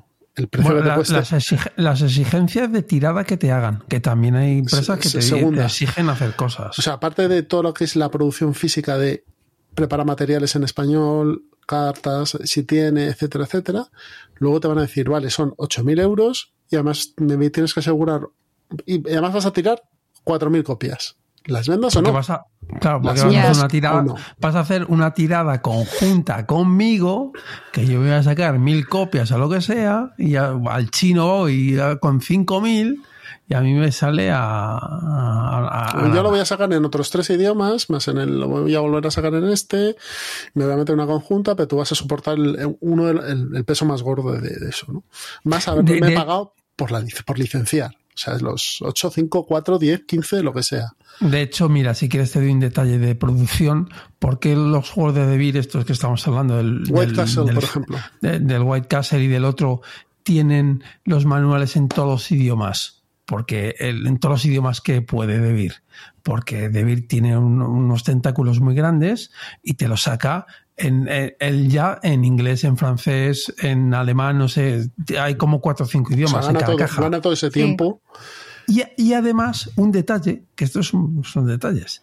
Eh, si te fijas, el reglamento no está todo junto y vas buscando hojas. No, están separados. Están separados. ¿Y por qué? Te preguntas por qué. Pues Sí. te voy a explicar. Porque el chino, si tú le das en, en- en un manual y dices, toma, son 50 hojas o 20 hojas, entonces el tío te dice, ah, vale, pues te voy a cobrar por, por, por te voy a cobrar más, ¿vale? Porque él considera que, que son varios idiomas y te cobra más. En cambio, si se los das separado, hazme mil de este, mil de este, mil de este mil de este. Pues eso es más barato que hacer uno conjunto. En También China. es cómodo para nosotros, ¿eh? porque yo el italiano, idiomas que no hablo, los, Los he sacado de la si caja y y ya está. Y me he ya, quedado con inglés, castellano y ya está. Sí, Pero pero, que sí que es sepas que cierto es que. Devira está apostando mucho. O sea, Israel Shea son españoles, eh, Red Sí. Cathedral, White Castle, ¿Eh? muy guay. Y también eh, Germán Pemillán también va con Devir, ¿no? Bitoku, todo, Sí. y, todo, y todos estos. No, sí. es Ludonova. Ah, vale, vale, fueron- perdón. De hecho, Ludonova es de los primeros que empezó a hacer juegos propios. Pero juegos Sí, propios con gente, sí. gente como Per Sylvester o, o, O Onicia. Onicia. O sea, Babilonia es un juego de Ludonova. Y se lo pidió a Inicia, además. Le dijo a Inicia, queremos Anda. que nos hagas un juego de este estilo. Inicia se lo hizo, le pagaría lo que le pagaría, pagasen. Y, lo, y y- sacó y luego lo, lo vendió él. O sea, Sí. las copias extranjeras Sí. lo hizo Ludonova. Sí. Lo hizo Lo mismo que, que Yukon Airways, que lo hizo con el chico este canadiense. Lo mismo que Polinesia. O sea, eh, y creo que van a sacar a uno que se llama Fireon, que es de Germán. Millán también. Otro que se llama Flat Iron, no sé si lo va a sacar Ludonova. Se me juntan las editoriales y los juegos. Pero Ludonova siempre, aunque, aunque ha licenciado, pero Sí. apuesta mucho por juegos propios. Ha Eh, comenzado, de hecho. y o sea, eso- fue yo con la pionera. Y luego de Vir en Essen, que monta lo que es la, la vitrina, que es los juegos que va a sacar, tenía un montón de ellos y eran producciones propias de autores españoles y de fuera también. ¿eh? Sí, bueno, a ver, Debir ha mejorado desde, desde que ha empezado a contratar a autores que no son catalanes, han mejorado su producción. Hombre, tiene más, bueno, tienen, tienen de- más de gente, claro. Donde, donde escoger. Pero sí que eh, sí que han, han pegado un. Por lo menos están cambiando, se nota que están cambiando el viraje de donde quieren ir. Es Aún que no así, queda otra. Se les va a enfriar. ¿Qué pasa con Devir? Pues que si te pones a pensar, Devir y con otras. Eh, lo contaba el otro día Celacanto en, en Bisbélica. El Black Friday no ha sido tan Black Friday porque tenemos ya prácticamente Black Friday todo, todo el año. O sea, si te Sí. pones a ver, siempre hay algún descuento, saldo, esto al 50%, esto Correcto. no sé qué. tal. Que si Entonces, ahora Rakis a no sé cuántos y ahora tal, sí. Sí, bueno, Arrakis es otra cosa. Pero pero de Vir cada dos tres meses tienes en la tienda de Vir juegos al 50% Tuareg, no sé qué, no sé cuántos tal entonces Tu es maravilloso, ¿eh? Sí yo no lo he probado lo tengo lo ¿Lo has compré lo, lo compré por, por esa oferta que tenían que era un 2 por 1 básicamente y, y no, lo, no lo he podido probar todavía pero vamos tiene un pintón estupendo es que los juegos de Cosmos de 2 son muy buenos ¿eh? Sí. A mí lo que me gusta del Tuareg es que, sobre todo, y sin irme del tema, porque sé que estábamos hablando de otra cosa, pero es un juego, el feeling es de euro grande en caja pequeña y con duración reducida. Y a mí ese tipo de Sí. juegos me están seduciendo mucho últimamente. Pues cógete la gama Cosmos. Cosmos lo que hace es juegos grandes, hacerlo de dos. Eh, Leyendas de Andor tiene una versión de dos, que es Chada y Torn. E Imhotep tiene una, una versión de dos. Eh, entonces Cosmos tiene una gama de juegos de dos, que son cajitas como la de Tuareg, son todas parecidas. Y logran los tíos, los diseñadores que hacen eso, concentrar los juegos al máximo. Bueno, el, el, el Le Abre de, Ese lo tengo, el Le Abre de dos. Le Abre de dos, pero no sé, es- creo que es, es de Cosmos. Lo El tengo por puerto aquí. ¿eh? flu- fluvial, yo creo que El no. puerto fluvial. No, no- no es de Cosmos. Creo que no es de bueno, Cosmos. Eh, no tiene- lo es. como un Que tipo, lo es, es un es. mini Zolkin ese juego al final, ¿eh? Sí, sí. Y está muy guay. Sí. Entonces, pero vamos, esa gama que tienen está muy Sí. bien, ¿eh? Sí, Co- Cosmos es- además es de toda la vida. O sea, Cosmos de dos jugadores, eh, en las mini cajitas esas, bueno, que no son tan minis, que son re Son, son, peque- son pequeñas, pero no Sí, son, son de, a minis. ver, son de 15 por 15, sí, o así, o eh, nada más sí, son 20 por sí, 20. más o menos son, son cuadrados. Este tiene muy buenos juegos, pero claro, son juegos, an- son viejos. El, el que hablamos del Tuareg es, es, es antiguo, aunque haya, ahora este, eh, o sea, no es la primera edición, es más, es posterior. Entonces, Sí, tienen pero- solera, tienen solera. Pero yo sí que creo que van a. Yo pienso que van a seguir pegando fuerte los euros grandes en caja pequeña. Por ejemplo, vas a hablar tú del cerveza y pan, creo, eh, Jesús. Pues eh, ese tipo de juego. El White Castle también es así. Entonces, yo, yo creo que esa parte del mercado a lo mejor sí que continúa a seguir creciendo. Hombre, porque pero- las, es- las estanterías están llenas de, de juegos, entonces cuanto más Exacto. pequeño mejor. Cuanto más pequeño, mejor, exacto. Yo empiezo a valorarlo. Digo, qué bien, caja pequeña, me gusta. Es, Pero- es que, es, que, es que también eso es otra. Antes se Claro. utilizaba una caja grande porque tenían el. O sea, podían decir, vale, pues esto lo ponemos a 50 pavos o a 40. Aunque luego te, te ocupe dentro, hay un cuarto de la caja. Estás comprando aire. cajas- claro, estás comprando aire. Entonces dices, pues vale, y eso se ha hecho mucho. Y es absurdo. Cuando tienes pocos juegos no te importa. Cuando tienes muchos dices, tío, a mí la Correcto. casa la justa, la justa, no quiero más. Mira, yo tengo, tengo una de estas joyas que me he comprado este año, que es Fortune and Glory, Hombre, cajotón. que, que, que cabe un niño pequeño ahí en la caja. Claro. Y luego no tiene tanto. Pero dices, pero esto es, es una cosa de los de Flying Frog, que son unos venados. Y, y hacen cosas que dicen, bueno, pues son ellos y hay que quererles como son. Pero es una caja. Sí, es un cajotón. O sea, no cabe en una grande. bolsa de Ikea para llevarla. O sea, es, es gigante, ¿no? No entra en ninguna bolsa. Eh, eh, esos son las, las cajas sarcófago que sacaban Fantasy Flight Game. Yo creo que esta es más grande ¿eh? que una sarcófago. Este es más grande que, el- que el StarCraft. ¿eh? Que el StarCraft, ¿tú crees? Si te trae hasta un CD para poner música. Sí, sí, claro. Bueno, no el Flying Frog, todos los juegos tienen CDs, todos. Yo tengo por ahí el de. ¿Cómo se llama? El. el ay, A Touch of Evil. ese Touch of Evil. Ese tiene, tiene CD. Son graciosísimos. ¿No los has visto nunca los de Flying Frog? No, no, yo no. Yo no los he visto Pues- nunca. pues ¿Me estáis hablando gama- de algo? Estos son Eurogame, estos son Ameritrash puro y duro. O sea, Claro. Sí. o sea, tiras el dado para cualquier cosa. Te vas al baño y tiras un dado. Eh, pero es, el último, el que tienen más conocido, que a lo mejor te suena es Sword and Sorcery, que ha sacado como 25 No me suena, voy a buscarlo. Es, es un dungeon crawler. ¿Vale? Bueno, pero este ya te- es de- tiene dibujos, pero los otros eran de, con fotos. De ellos. De ellos. ¿Qué? Entonces, Sí. Fortune, and Glo- Fortune and Glory es rollo Indiana Jones.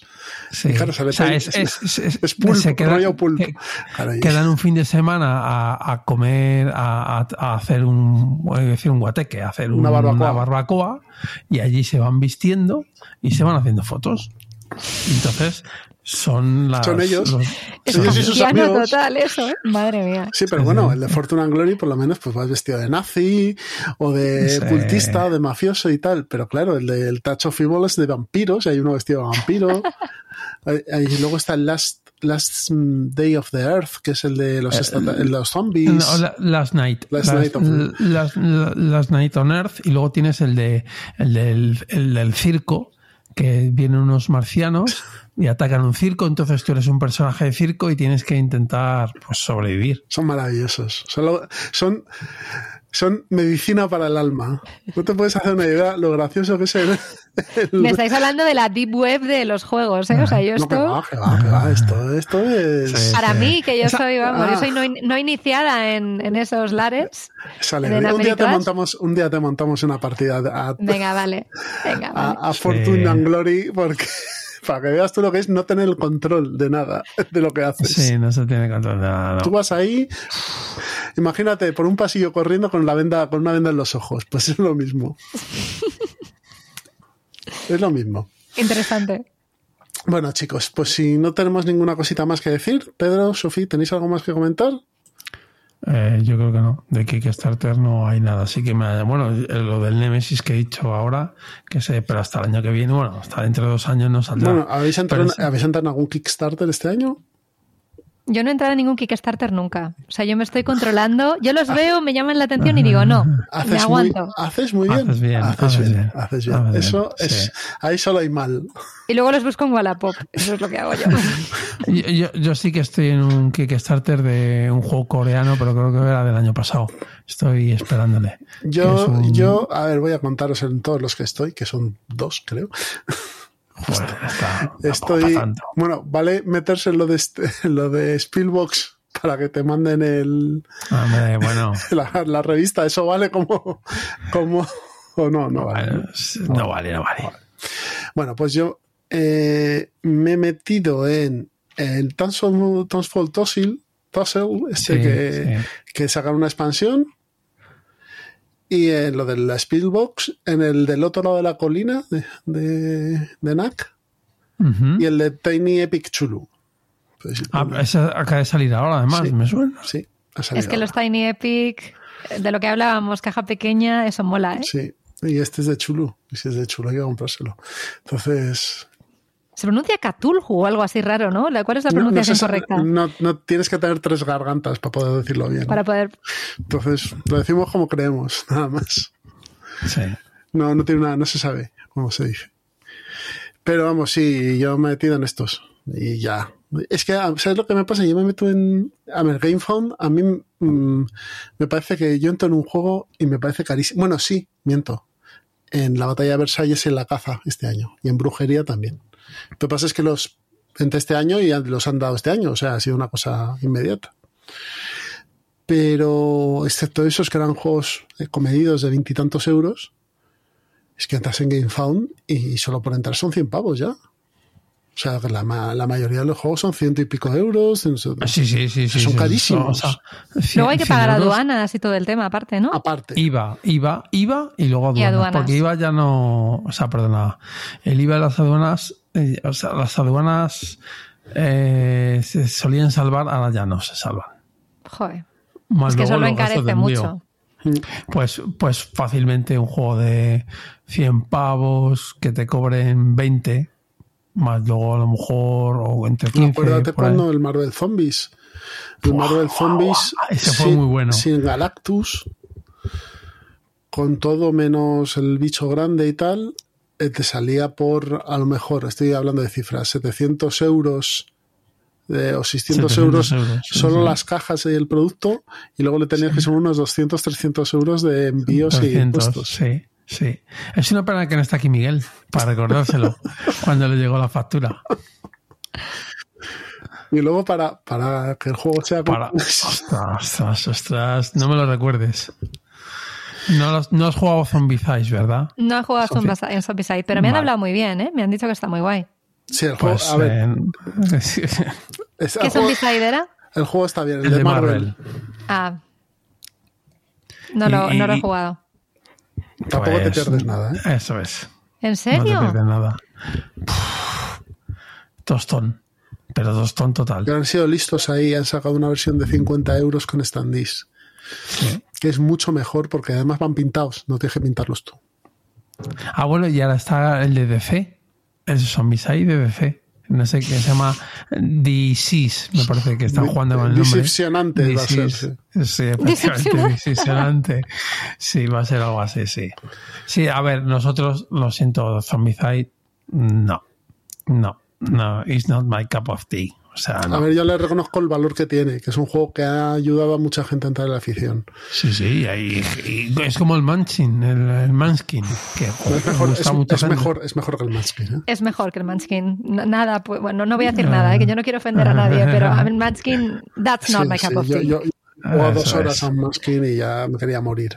O sea, No. Pero sí que es cierto que como gateways, pues son juegos que, que atraen gente, ¿no? y, Sí, claro, claro. y Zombicide es muy vistoso. Sí. Las miniaturas, tal. Eso es un Aunque, juego aunque, aunque, esta, aunque estas minis eran un poco Sí, estas minis eran un poco chungas. Por eso los standees son mucho mejores. Es verdad. Sí. Los standees son mucho mejores. Porque ves la ilustración y. es el metes- cartoncito con la peana, ¿no? Sí, Vale. eso es. Como el of Horror que tengo yo, no el City of Horror. Sí, como son- ese, sí, o el sitio de horror, sí, correcto. Esos son mucho mejores. Bueno, pues el equipo standee nos vamos a ir y vamos a empezar con la mesa de pruebas, ¿vale? Hasta ahora.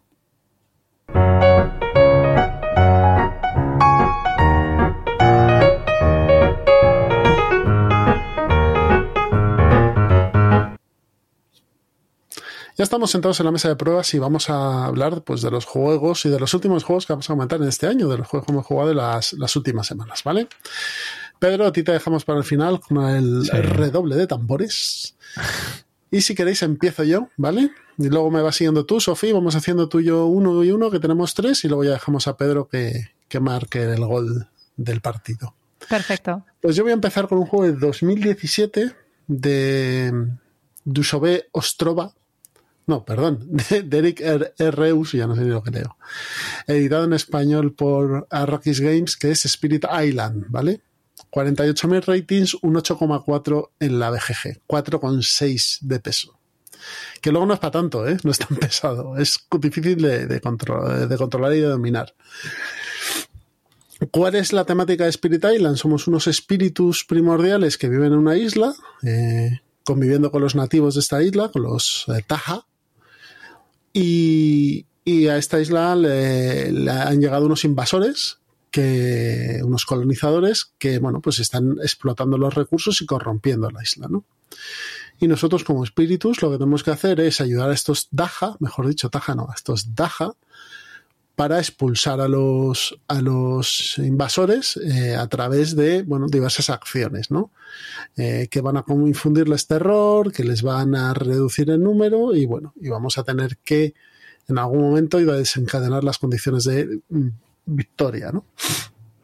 Eh, yo lo he jugado a tres. Yo creo que este juego a uno en solitario debe ser muy bueno.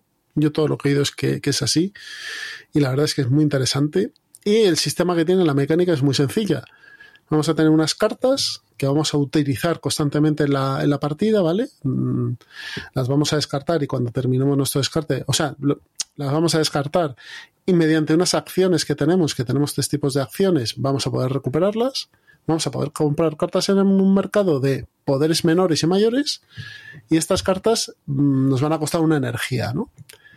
Esta energía la vamos a, a ganar eh, colocando piezas nuestras en el tablero que son como influencia nuestra, ¿vale? Influencia que vamos a poder perder y si la perdemos no la vamos a volver a recuperar de, manera normal.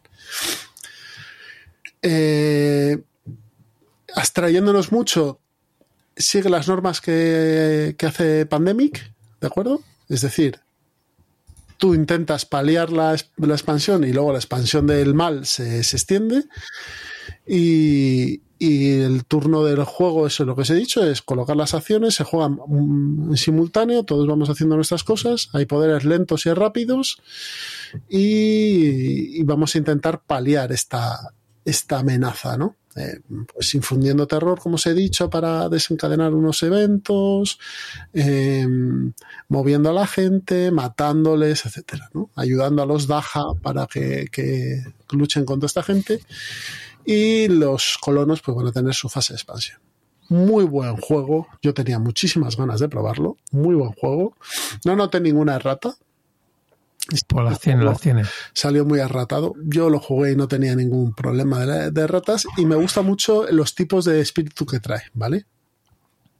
Cada uno tiene su mecánica diferente, su forma de jugar, etcétera. Yo jugué con el, con el espíritu nocturno este que mete miedo a la gente. Y la verdad es que me pareció un juegazo este Spirit Island. La pena que está descatalogado. Hay una expansión también Que es en caro. castellano.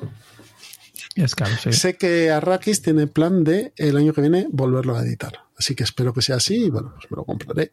Porque yo creo que a dos o a uno es un buen juego que puede funcionar muy bien. Sí, y, y a- y Juego, además. difi- eh, no- juego muy difícil, ¿eh? Eso es. Juego Lo que voy a decir que es el juego es muy difícil y además eh, no tiene efecto líder porque tú estás eh, tú estás viendo lo que tú puedes hacer. Claro. Entonces no hay no hay un líder que te diga, ah, pues hay que hacer esto, es muy difícil. O sea, y además luego lo que os he dicho, hay poderes lentos y rápidos. Los lentos se juegan Claro. al final de todo el turno, incluso después de la expansión de los malvados, y los rápidos al principio. Entonces tú haces esto pin, pin, pin, y el otro lo va haciendo de manera simultánea. Y, y mola que el malo sea el humano. También Sí. eso me mola. Y español, además. Sí. Son como conquistadores españoles. Pero bueno, Pues yo lo he chulo. jugado y, y a mí no me ha fascinado, ¿eh? O sea, ¿No? ahí no siento poner la puntilla. Oh. A ver, también lo probamos en un, en un Board Game Café en Londres. Yo tenía Bueno, muchas entonces- ganas y Entonces, entonces no es igual. Hombre, puede que sí, ¿eh? Pero no sé, me recor- yo me lo esperaba muy distinto a Pandemic y sin embargo sí que hay un feeling un poco de Pandemic, ¿no? De que vas, no vas poniendo cubitos, pero vas poniendo guerreros que tienes que quitarte, que tienes que intentar que las minisetas esas que tienes tú se vayan, perdonad por la terminología, pero así No, es no, como bien, Sí, recuerdo son, como, son juego. como champiñones, sí. Son como minisetas. Y yo jugaba con el espíritu del agua y mi chico con el del fuego. Y no sé, como que se nos hizo bola. A lo mejor tengo que darle otra oportunidad. Pero tenía expectativas muy altas yo y Eh, no yo me es que- sedujo. es que creo que ese tipo de juegos en el que hay expansión del malo es así. Es que no, no, no creo que haya otra mecánica que lo- no lo pueda hacer diferente a lo que hace Pandemic. Ya. Mm, eh, ¿Tienes otro juego cooperativo parecido? Por lo de cooperativo, aunque temáticamente no es parecido, que es Ghost Stories, que es el de los monjes, estos que van luchando, estos que van luchando con fanta- fantasmas. Y al final la propagación es la propagación.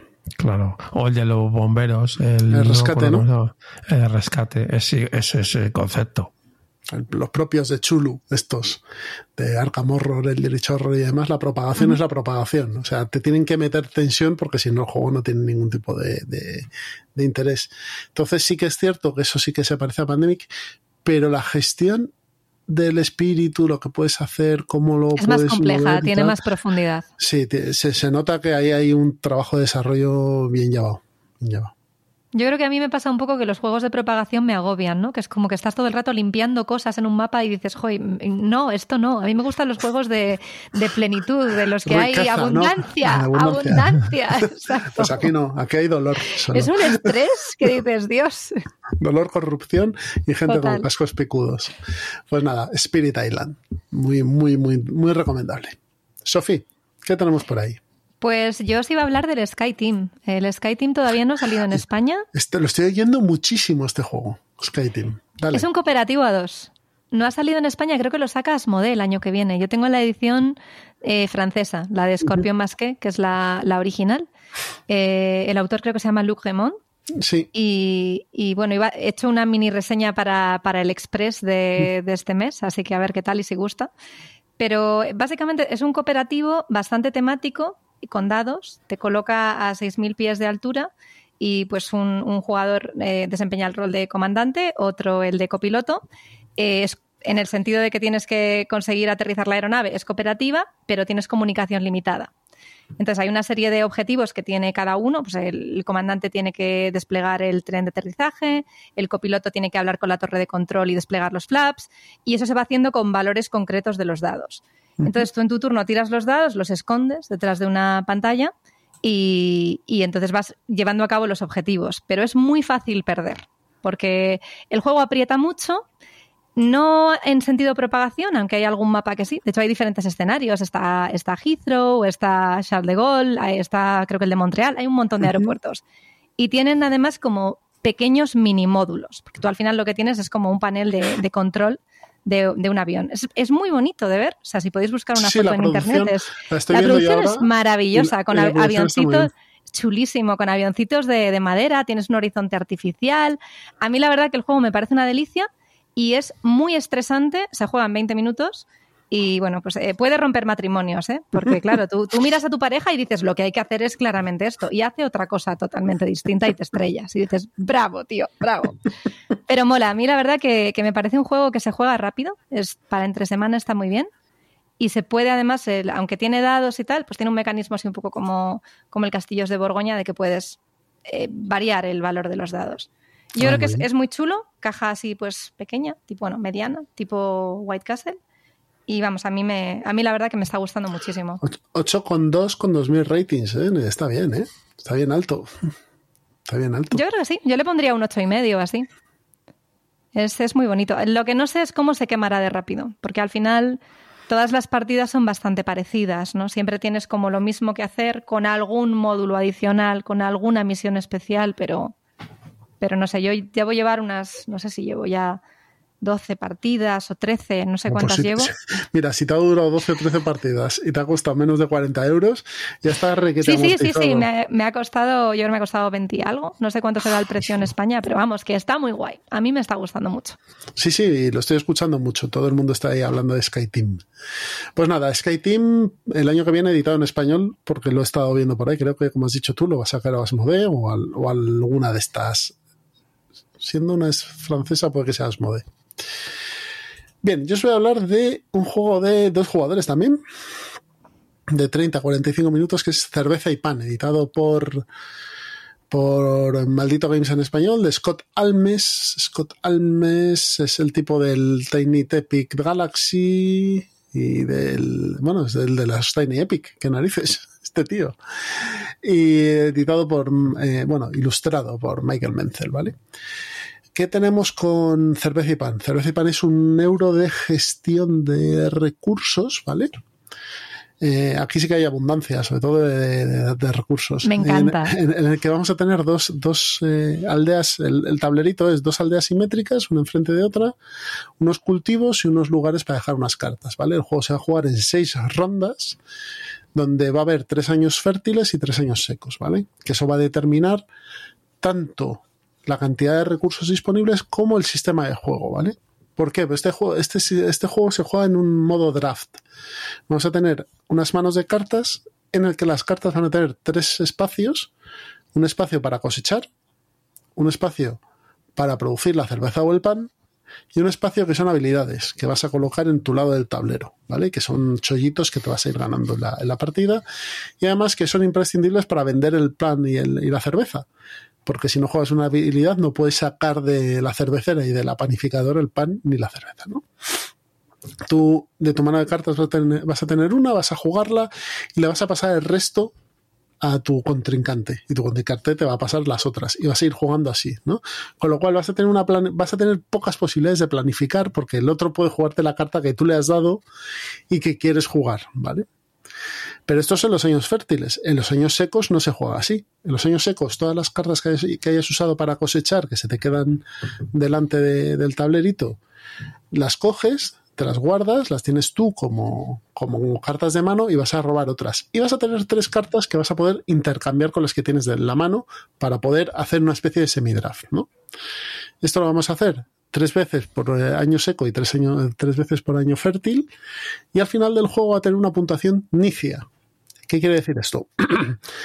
que tú vas a tener valores de cerveza y valores de pan. Y te va a puntuar el que menos punto de los dos te hayas conseguido. ¿Vale? Si consigues 50 de cerveza y 8 de pan, tu puntuación va a ser 8. Con lo cual, el juego te está obligando constantemente a te- mantener un equilibrio entre los dos productos. Eh, aspecto muy bonito, espacio de recursos limitado, con lo cual tienes que manejar también, tener que hacer una gestión de, de recurso para optimizarlo al máximo posible. Y la verdad es que por, muy poquito dinero tienes un jueguecito, un euro muy interesante. Le pasa yo creo un poco lo mismo de Sky Team. ¿Cuántas partidas te aguanta cerveza y pan? Lo bueno es que es un juego que lo puedes vender fácilmente y barato. Pero me parece que es una buena opción para quien los guste este tipo de euros. Es precioso. A mí me encanta. Es que es Michael Menzel, que es precioso todo lo que hace. Yo este verano le dimos bastantes partidas cuando estuvimos de vacaciones en Portugal y me gusta mucho la puntuación tipo Nicia y no sé, me encantan los recursos de madera, la producción, es que me parece precioso. En, Sí, el sí, tablero, todo es, es muy cookie y eso, al final dices, ¿cuánto, ¿cuánto cuesta este juego? ¿30 euros? ¿Un poco menos de 30 euros? Es maravilloso. Menos, menos, cuesta algo menos. 25 por ahí, ¿no? En, en, en esta en tienda online estará en 25, 26 euros, sí. Yo también creo que, por ejemplo, para las fechas que son, es un, es un buen regalo de Navidad para gente que conozcas que sea jugona o poco jugona. O sea, es un buen juego de iniciación también, yo creo. Y para jugar en pareja es que es maravilloso. Solo admite dos jugadores, como has comentado, Sí, es a dos, única y exclusivamente a dos. pero es precioso. A mí me encanta. Pues nada, dale, que veo que tienes uno que ya he hablado yo de él, pero a ver qué, qué opinas. tú. Correcto, correcto. A ver, no me voy a extender mucho porque sé que lo habéis eh, cubierto en, hace poquito, en uno de los últimos episodios. Dime, Pedro. Qué bien, Sofi. Ahí hay meme para Sofi. ¿Por qué? Correcto. Porque es que yo, yo, yo tengo la coletilla de decir siempre el correcto. Me alegra que él haya repetido varias veces y ya tenemos meme. Ya. Eh, señores y señoritas oyentes, correcto. Correcto, ya No, sabéis. el de eh, ya- Sofía es ¿Dónde está tu Dios? Con la cara de. Vaya, sí. Exacto, ¿dónde está tu Dios? Mi Dios sigue siendo Feld, pero. Y no había hablado de ningún Feld hoy, o sea, estoy faltando a mi Dios. Estás feltando. Estoy bueno, sí. feltando. Pues, a ver, No, no, el, desde los últimos años había visto mucho en tienda y había escuchado mucho hablar de- del Red Cathedral, pero nunca, o sea, no, no sé por qué, es de esos juegos que lo has visto, pero que no ha llegado a entrar en tu colección. Y el White Castle, sin embargo, este año sonó muchísimo en Essen, creo que fue la sensación. Y, y en grupos en los que estoy de Telegram y tal, en Maldito Mercadillo, me empezaron a decir, este juego te puede molar mucho y es de los de Red Cathedral. Y hace poco que se ha incorporado a nuestra colección el juego y la verdad que estamos fascinados. O sea, esta semana estamos jugando todas las tardes. Hoy no, porque estoy grabando, pero me encanta. Es que a mí el tener un euro para día de diario, es decir, que llegas a casa cansado del trabajo, pero te apetece jugar a algo que sea interesante, pero nunca más cerebros. No sé si me explico, ¿no?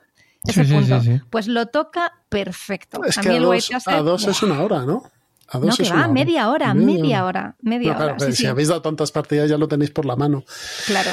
A ver, Entonces- nos- nosotros cuando entrevistamos a R6, muy rápido, una nota a pie de página. Sí, sí, no te preocupes. Nos dijeron que uno de sus diseñadores favoritos era Fel. Y se nota que son juegos, son juegos muy feldianos los que Todo hacen encaja, ellos. todo encaja. Todo encaja. sí, Entonces, es, es muy Las feldiano. puntuaciones constantes eh, se Exacto. nota. Entonces, bueno, ya lo has explicado un poco, la temática es japonesa, al final es eh, selección de dados, la ambientación es japonesa, eh, selección de acciones usando dados.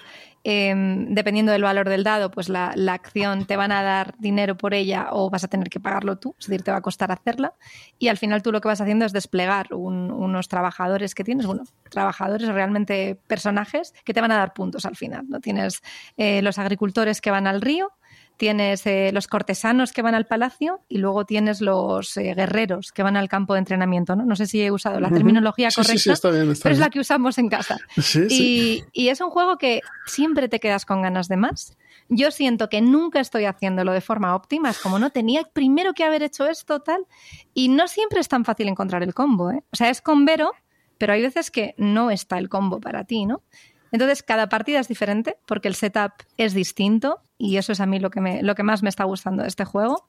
Y la verdad que me está, me está haciendo, me está picando el gusanillo de, oye, a lo mejor el Red Cathedral de los mismos diseñadores, porque yo soy muy completista y soy muy de diseñador, a lo mejor también sería un juego para mí. A ver, sí, sí. Sí, lo pasa es que el sistema es diferente, tienes el rondel, pero sí. Pruébalo porque te va a gustar también. Ese es el mismo. Yo creo que este, comparándolo con, con Red Cathedral, es probablemente más redondo, ¿vale? Que, que Red Cathedral, pero está bastante bien. Lo que pasa es que yo lo he probado sin la expansión de contractors, de, de- Ujú. de contratistas. Dicen que le mete un puntito más de, de estrategia al juego que, que le viene muy bien. Así que pruébalo. Búscalo porque de, de segunda mano estará por, por, por todos los lados. Porque mm, saca un montón de copias. Y está Pues bien sí. el Red Cathedral. Es un, un juego bastante un euro Me ha apañado. picado, me ha picado el gusanillo, pero vamos, que en este caso concreto creo que el hype que merece, o sea, el hype que le están dando al juego lo merece. O sea, yo creo que el White Castle para mí es, es un juego de sobresaliente. Muy bien. White Castle y Race de Beer, pues eso, todavía tendréis copias porque es lo que he dicho, es uno de los juegos Sí. estrellas de este año.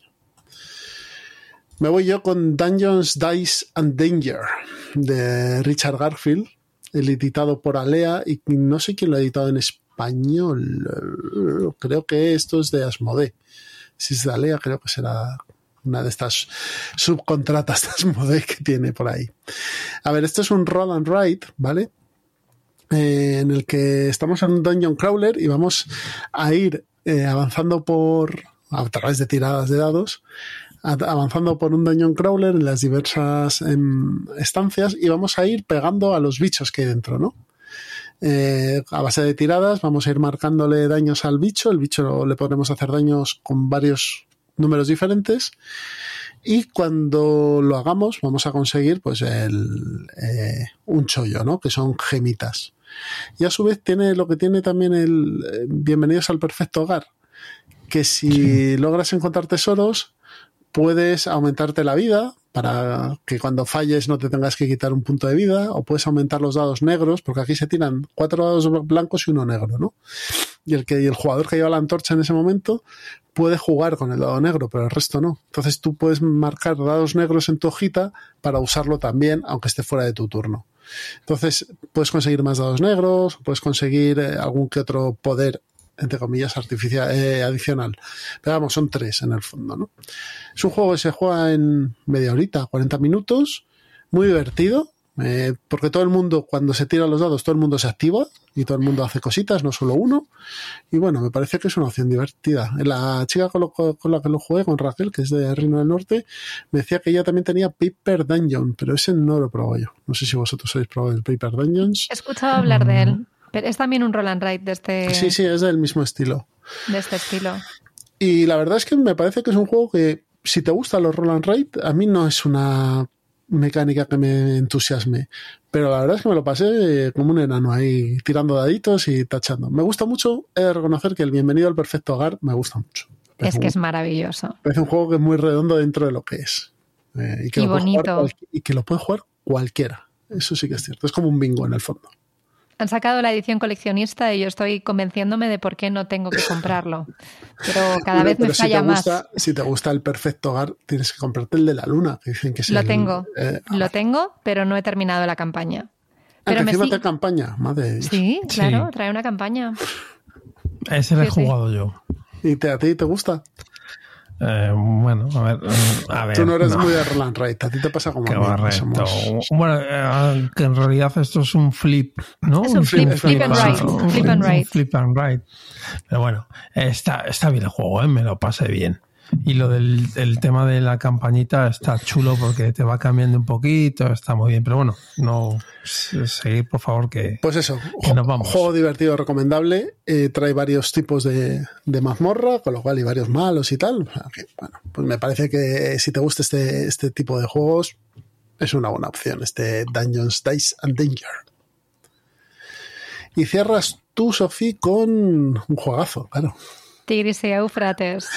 Que lleva, vamos, yo me inicié en los juegos de mesa en 2006, 2007. Y, y este juego lleva, pues desde entonces en mi colección. Es un juego del año 97 de, del semidios Reiner Nicia, porque el dios es Feld. Entonces, ¿Dónde está tu Dios? Ya, ya te lo ¿Dónde está mandaremos. Total.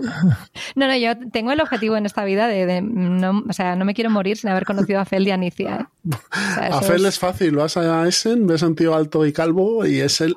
O sea, se le ve desde lejos. Pero seguro además que es un tío súper serio y tal. Y a me lo Sí, imagino seguro. igual, tíos muy alemanes, muy serios. Y yo pues soy como una especie de rata eléctrica, entonces sería un poco el yin y el yang. Pero bueno, que me desvío. Eh, Tigris y Éufrates es, es un juego clásico de Nicia. Eh, creo, que, creo que se reeditó como Yellow Yangtze, que es una reimplementación sí. en la que las losetas sí. eran hexágonos, pero realmente yo, yo soy fan de- del original. O sea, para mí me parece un juego perfecto y es, no digo eso de muchos juegos. Es un abstracto, su número es 3, o sea, es 3 o 4, no se puede jugar a 2.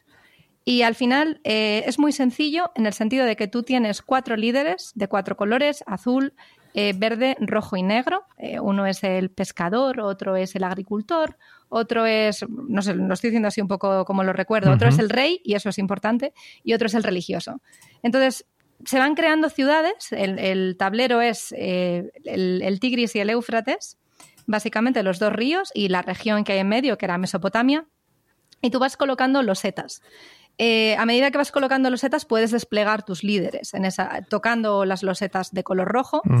Y si tú, por ejemplo, tienes el líder verde en una ciudad y colocas una loseta verde, pues te llevas un punto, un cubito verde que se mantiene oculto.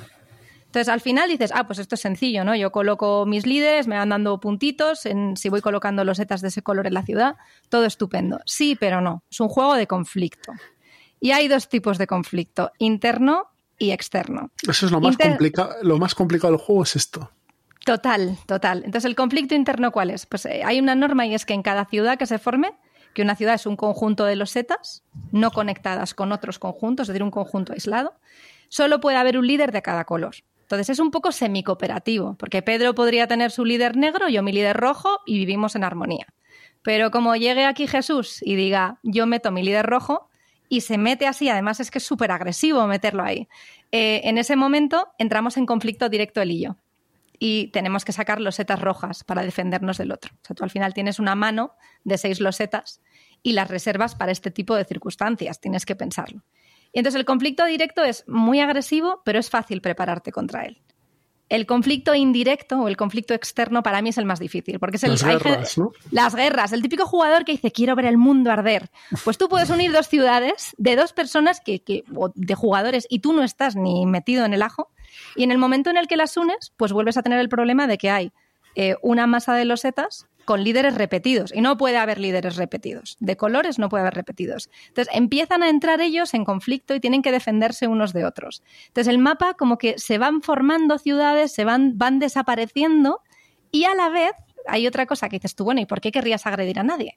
Pues porque si tú consigues colocar cuatro losetas del mismo color, pues cuatro rojas o cuatro negras, formando un cuadradito, les puedes dar la vuelta y se te monta un monumento. Y el monumento es, eh, una, es básicamente ingresos constantes de, dos colores. Y eso es maravilloso, porque esto es un juego Nicia con puntuación Nicia. Al final del juego vas a puntuar del que tengas menos cubitos. Si tienes 16 negros, pero verdes no conseguiste, pues cero es tu puntuación. Entonces, es un juego que es abstracto, es de reglas, es una tontería. O sea, cuando te lo explican dices, esto es muy fácil, pero jugarlo es muy complicado. Tiene una profundidad estratégica Elegir tus conflictos es muy difícil. Me acabas de mandarlo de dónde está tu Dios, lo acabo de ver en Telegram. No, ¿Dónde a mí, me, a mí este juego me enamoró y es de, lo- de los pocos que sigo jugando de esa época, porque muchos ya, pues ya como que los, no quiero decir que los he superado, ¿no? Pero ya no me he hecho un carcasone, ya- un Catán nada, el Catán lo aborrezco, ¿vale? Soy súper anti-Catán yo. Pero, pero este Oh. juego, ¿a qué pasa? ¿A ti sí te mola? Bueno, yo lo sigo jugando, no me parece. Aunque Yo es que soy lo he quemado. de ticket, Ticket to aventureros Ride- al tren. El Aventureros me sigue encantando Pero- y el pero, ojo, Legacy lo ¿qué quiero probar. Catán- ¿Qué Catán has quemado? Eh, El Catán normal, normal, y corriente Claro. Es que- con la expa de eh, 5 o 6 jugadores, pero es Es que que el problema de Catán es que hay como 500 Catanes y cada uno mete una cosa diferente. Es que hay- hay un mundo detrás de la caja roja de Catán, ¿eh? O sea, hay lo que cada pasa es que Catán.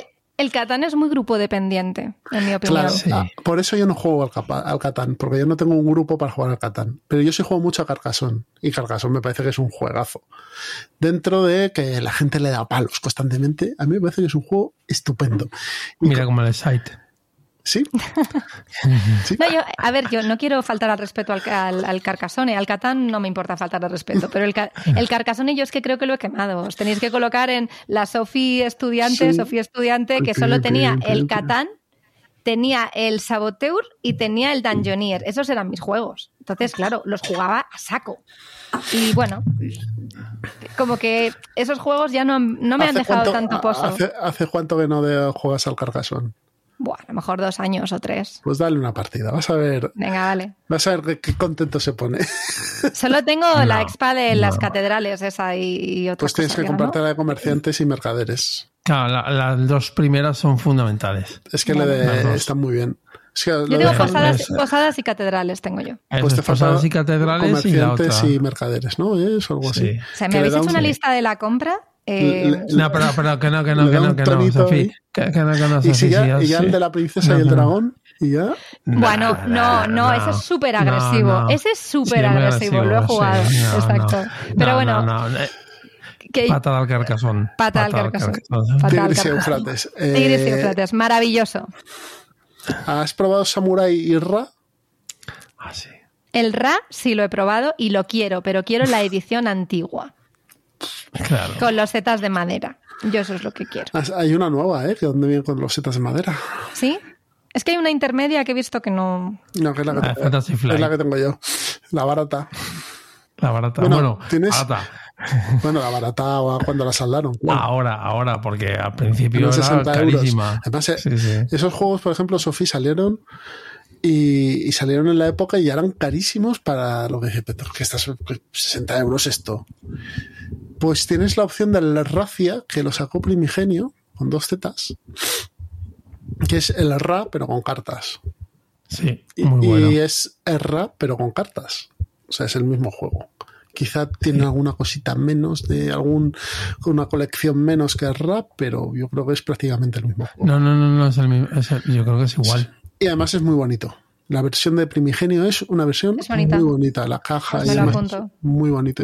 o sea, que no hace falta que te vayas al Ra de madera, que te van a meter un palo de 100 pavos por esa edición. Tienes el Racia, que es esencialmente el mismo juego, y es un juego de subastas que se puede jugar a dos perfectamente además. Sí. Está muy bien. Yo, yo tengo la edición antigu- antiquísima que sale, por eso lo de Racia, que son mafiosos. Claro. Y es así un poco rollo cartoon. No, y está también esos mafiosos, lo que lo han hecho con animales No, pero son antropomórficos. Eso es, eso es, y son distintos. Pero muy bonita, muy bonita.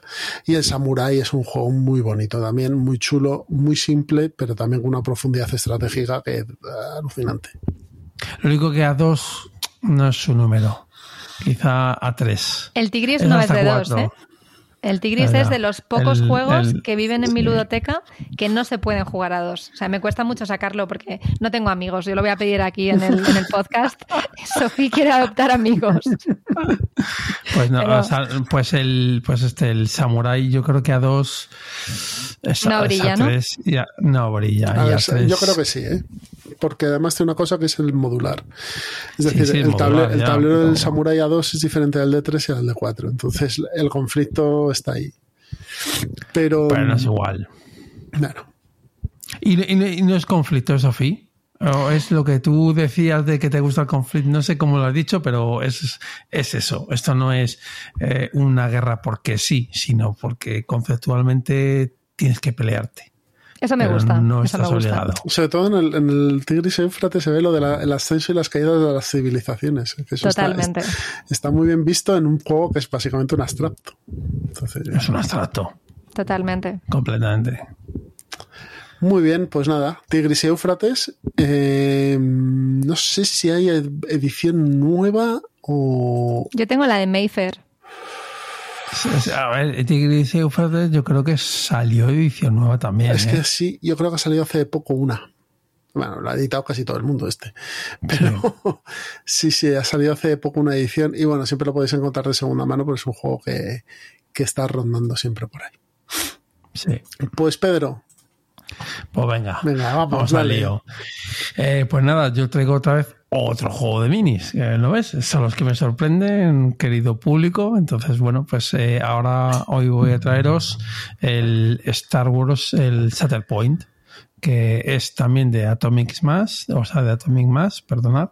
Es del... es igual este- que el Atomic Max, que como el Marvel Crisis De- Protocol que hablaste en el eh, episodio anterior. En el episodio anterior, correctamente. Eh, pues nada, es, yo creo que este es de este, es de este año, Es de este año, sí. 2023. sí, Es de 2023. El diseñador es Will Sick. Y bueno, hay varios desarrolladores y tal. Y bueno, al lío.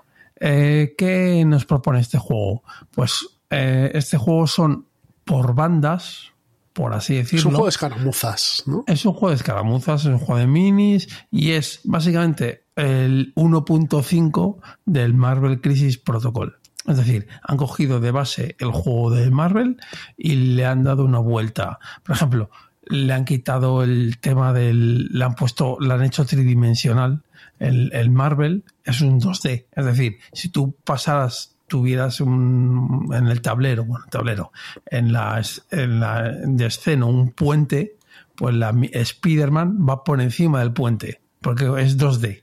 Es difícil de ver, pero es 2D. Aquí no, aquí los personajes pueden ir por arriba y por abajo. Eso lo han mejorado. Es una, es una tontería, es un detalle, pero, pero te vuelve un poco loco. Entonces, el juego es. Me ha sorprendido mucho. Voy a, a lo que me, me ha gustado, porque han metido una cosa muy euro en un juego de miniaturas. Y es un árbol de eh, tecnología, por así decirlo.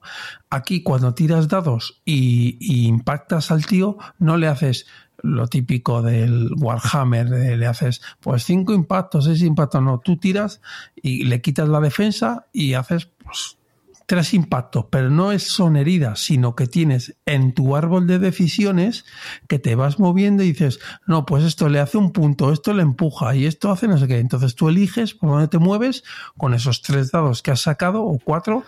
Entonces, eso está muy bien, eso no lo había visto nunca en un juego de minis. Y, la verdad es que le, le pega mucho porque eh, es una película de Star Wars. O sea, tú juegas al juego y es Star Wars. Entonces, de en plan de que estás la típica escena de que estás haciendo algo y, y se rompe, o se rompe, aparece una historia y ya todos, y tienes que pensar muy rápido qué hacer. Básicamente, es- es- eso es, es la de las galaxias para mí. Entonces, eh, lo refleja muy bien. Eh, las minis están muy bien, son de 40, si no me equivoco, de tamaño, 40 milímetros. Son grandes, sí.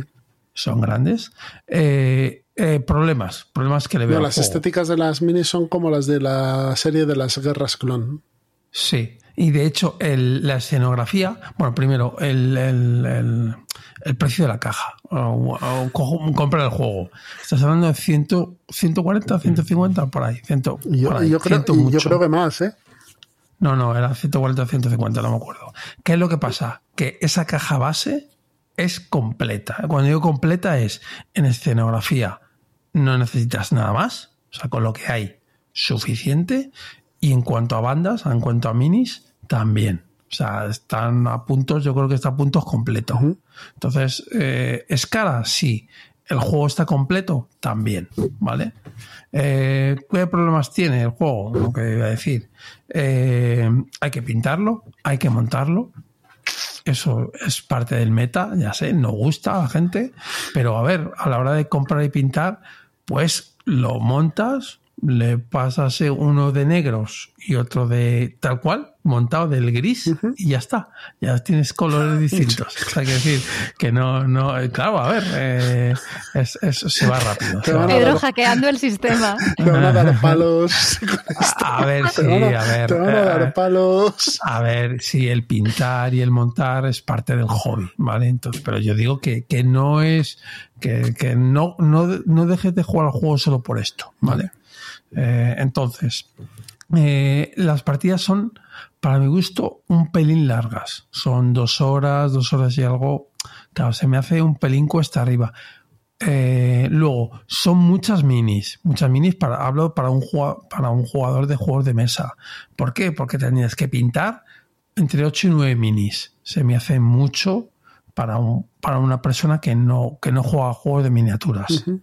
Eh, y luego que las ideas son muy buenas, muy, muy buenas, pero las partidas se me han hecho un pelín repetitivas. O sea, es como que hacen lo mismo.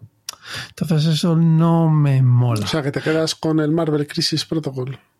Sin duda alguna. Me quedo con. el- Bueno, a ver, me quedo con el Marvel Crisis Protocol y dentro de cuatro años, cuando hagan el rebot de la caja, esa que entra la caja core y tal y cual, y hayan cambiado un poquito las reglas, me entro a saco. Es decir, ¿el juego lo recomiendo? Sí, pero señores, en cinco años, Vale. o en cuatro, cuando hagan el rebot.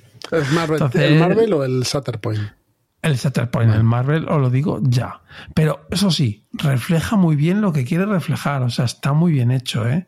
Digo que, bueno, tiene cosas que no me terminan de llenar. Pero el sistema de juego, o sea, estos tíos se lo curran. Y las minis, preciosas. Sí, sí, está- es muy bonito de ver. Yo he visto alguna escena con, con minis aquí en la tienda de Tres Meeples que tienen, pues esto, torres y tal, y dices, tela. O sea, esto entra por los ojos muy bien. Muy bien. Pues, pues nada, yo, mi recomendación es sí, comprarlo, pero. Y creo, En- y creo que es un juego que no se ha vendido mal, ¿eh? El Shatterpoint. No, no, no, no, no, no, no, no, es que es, es serio, es que está muy, muy, muy bien. O sea, lo del árbol de decisiones. Luego, No lo mires, los- Sofía, no lo mires. Estoy no lo mires. mirando, estoy mirando. no, no. Luego, luego, por ejemplo, el cómo se gana es a tres rondas y es en plan eh, toilet struggle, es decir, tienes un, un track el cual se va moviendo de izquierda a derecha para cada jugador hasta que ya llega a un punto llega un punto, ¿vale? No explico tal, pero llega un punto y ya pues gana ese jugador. Y se reinicia otra vez la partida como quien dice, no se reinicia exactamente, pero es ahí un. Se vuelve tal y es al mejor de tres, de tres rondas. Eh, otra de las cosas que es una crítica, que yo no lo veo tal, y es que no mueren los personajes. Matar aquí a alguien es difícil. Bueno, es una característica, no pasa nada. En Marvel sí son más blandos los superhéroes. Aquí no, aquí matar a alguien, o sea que una miniatura se la quite del juego es muy complicada. No, está hecho para Pues- que haya jugabilidad y dure la partida. Y eh, aquí lo que está hecho es, el, el- el Marvel es muy individual, aquí no, aquí está pensado en que tú tienes tu escuadra de cuatro jugadores o cinco personajes y todas las sinergias están hechas en esa, para esa escuadra, ¿vale? Entonces, eh, mola mucho porque tú juegas, o sea, aquí de verdad tú juegas en equipo. En el Marvel tú vas con Spider-Man y haces tus historias y vas con Duende Verde, haces tus historias y así. Pero aquí no, aquí hay una cohesión real con las miniaturas. Eso está muy bien. Eso está muy bien. Muy bien, pues esto ha sido Star Wars Shatterpoint. Shatterpoint S con S-H-A y todo junto. Y nada, otro juego de miniaturas, esta vez de Star Wars. Pues bueno, vamos a ir terminando, nos vamos a pasar por Plan Malvado y cerramos este episodio. Hasta ahora.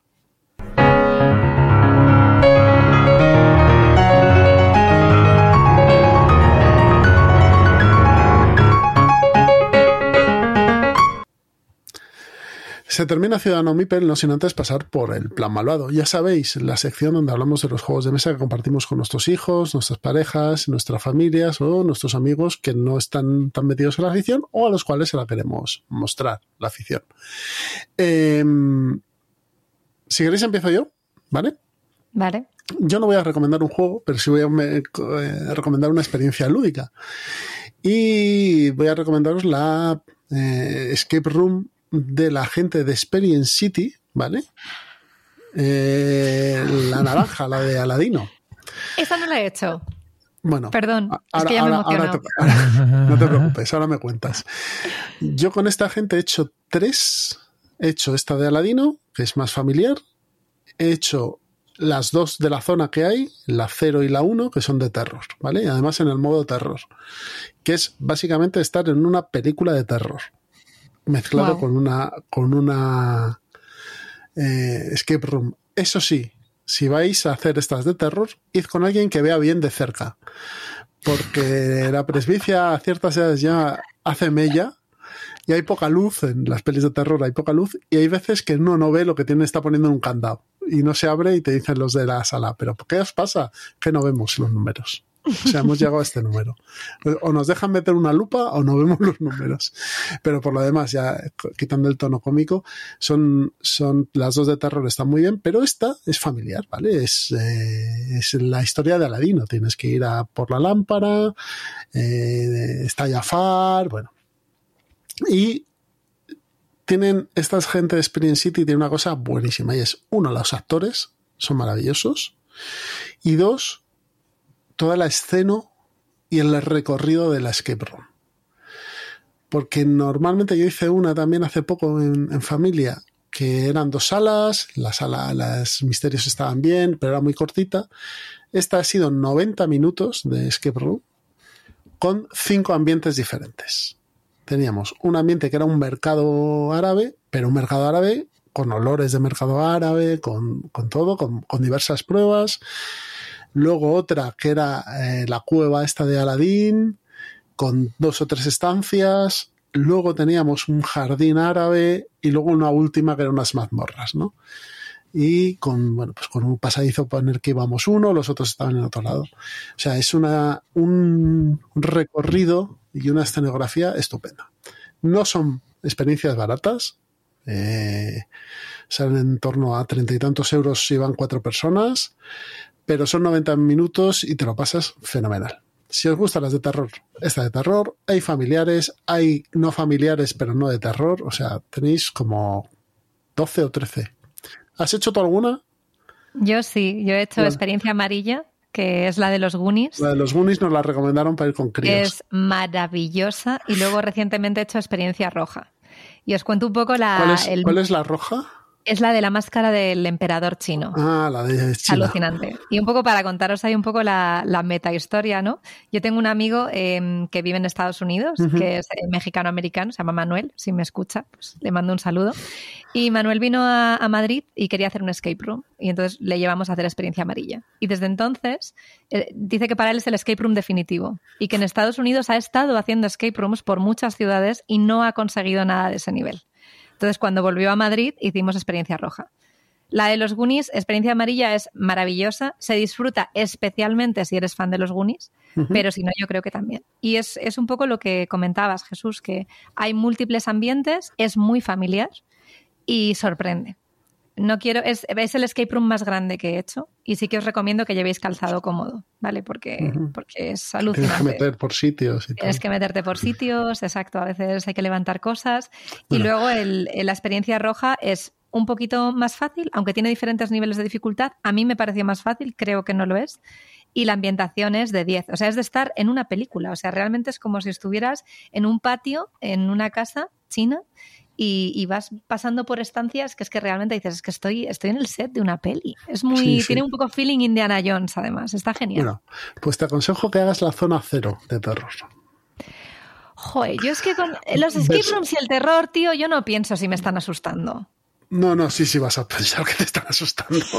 Que no, no, claro, no, pero que no, digo que no, que yo no pienso. Si hay un tío Ah. que me va a asustar, me vuelvo encefalograma plano. O sea, de pronto ya estoy ver. pendiente del susto. El problema de las de terror es que en un escape room normal, pues tú estás investigando y demás. Claro. A veces te dan algún sustillo, hay a veces tal, pero muy leve. Pero las de terror tienes la adrenalina hasta las cejas. Y claro, una chute de adrenalina constante durante 90 minutos te deja como si hubieses hecho una carrera eh, de 200 kilómetros. O sea, deja Duermes como un bebé esa noche, ¿no? Claro, pero llegas al final, llegas al final de la escape room y no te puedes ni mover. O sea, dices, pero Joder. ¿qué pasa? Y claro, ahora te tienes que meter aquí otro susto y tú, ya, no, ya no doy para más aquí. Pero la ambientación del acero, sobre todo, que está, está al lado de Conde Duque, en el centro de Madrid, cómo está ambientada, las pruebas, el recorrido. El recorrido es alucinante.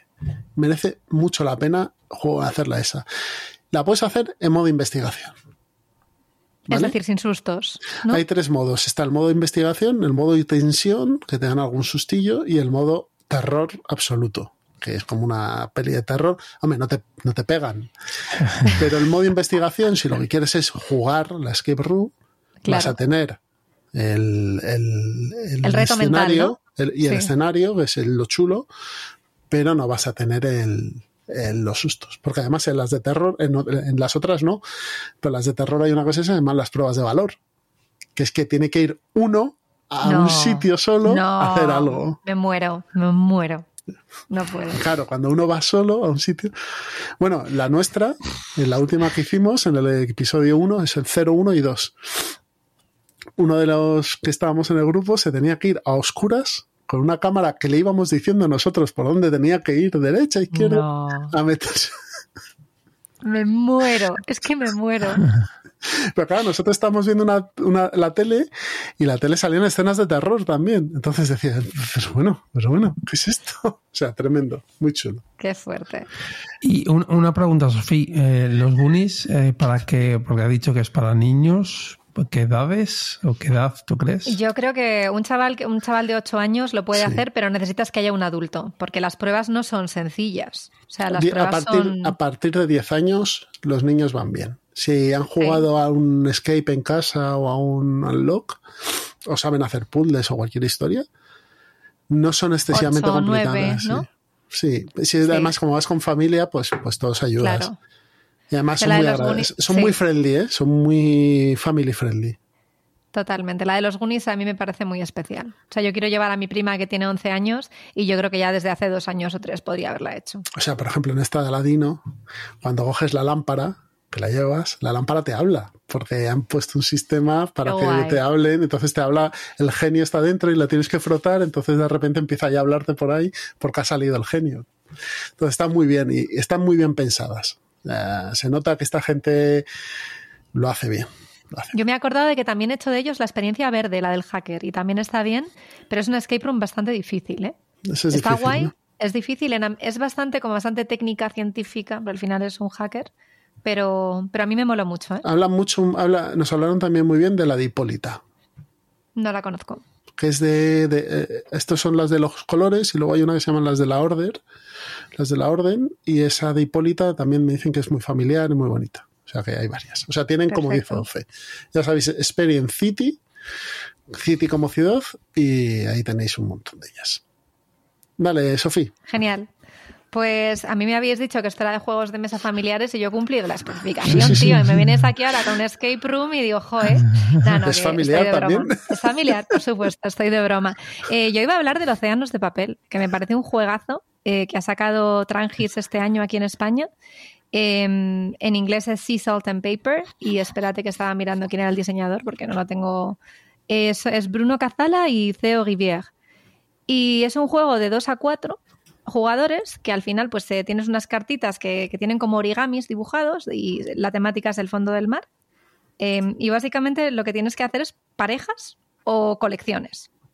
Y parece muy sencillo, porque al final tú en tu turno pues robas una carta y, y la juegas, o sea, si tienes una pareja la juegas, y si no, pues la te lo quedas. Las colecciones se quedan en mano y las parejas se juegan y te dan efectos. Efectos que pueden ser robar otra carta del mazo o un poco puteo, de te robo una carta a ti, ¿no? Tiene ahí un poco el rollo. Hay unas cartas que son las sirenas, que son maravillosas, porque las sirenas te dan un bonus de color, que bueno, si os, si os interesa el juego y lo, mira- lo miráis es muy guay. Y si consigues cuatro sirenas en cualquier momento, has ganado el juego. El juego se, la- se desarrolla hasta que alguien llegue a 40 puntos y hay diferentes rondas. 40 puntos a 2, 35 a 3 y 30 a 4. Correcto, es que yo siempre he jugado a dos, tío, por eso cuál- Pero sí, pero eso que tiene, tiene puntuación o sea, diferente dependiendo del número de jugadores. Correcto. Yo, yo creo que siempre juego a 40 de todos modos. O sea, a lo mejor he estado jugando mal. Es posible, es una Claro, es posibilidad. que, es que si lo haces a menos, con más jugadores, el juego va más rápido, no se enquista tanto. Es posible. Yo lo he jugado en familia también a cuatro y no sé, tendría que ver. Y luego pues han sacado una pequeña expansión también con unas cartitas más. Pero a mí lo que realmente me mola del juego es que tienes dos opciones, ¿no? Cuando tú quieres acabar la ronda puedes cerrar directamente, decir stop y cada uno cuenta sus puntos y se anotan, como pues con cualquier juego de, de cartas. O puedes decir última oportunidad.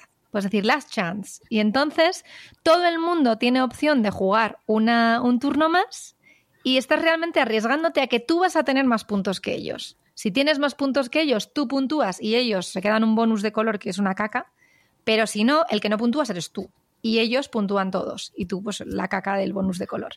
Entonces es un juego que pica mucho.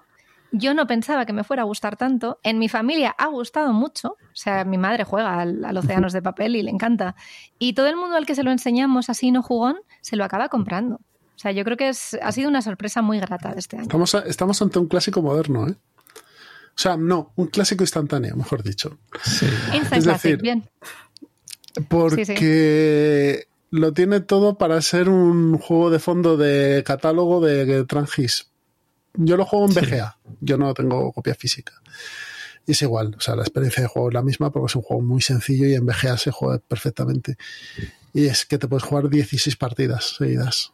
Pica mucho, es que pica muchísimo. Y el combo y el no sé qué, y que hace esto y que hace lo otro, y que y ahora quiero que los Correcto. cangrejos porque me Exacto. quiero llevar esa carta que está descartada, pero también Todo el mundo tira los cangrejos y tú, te voy a ganar con cangrejos. Eso Y lo he los hecho yo en alguna partida. Y ganas a cangrejos. Vamos ahí. O los pulpos, dice, pero ¿por qué estás tirando pulpos a lo tonto? Y te los vas cogiendo y los pulpos suman un montón de puntos también. Correcto. Entonces, es un, es un filler eh, típico, pero claro, es, es la definición de un filler. Es un juego que tienes que jugar en 15 minutos y que tiene que estar lo suficientemente bien destilado para que funcione como un mecanismo de un reloj. Y este lo hace. Así que, y sobre todo, ese cambio de puntuación final es muy chulo. Está muy bien ahí, ese push your luck que le metes diciendo, bueno, te voy a dejar que juegues una porque te voy a ganar.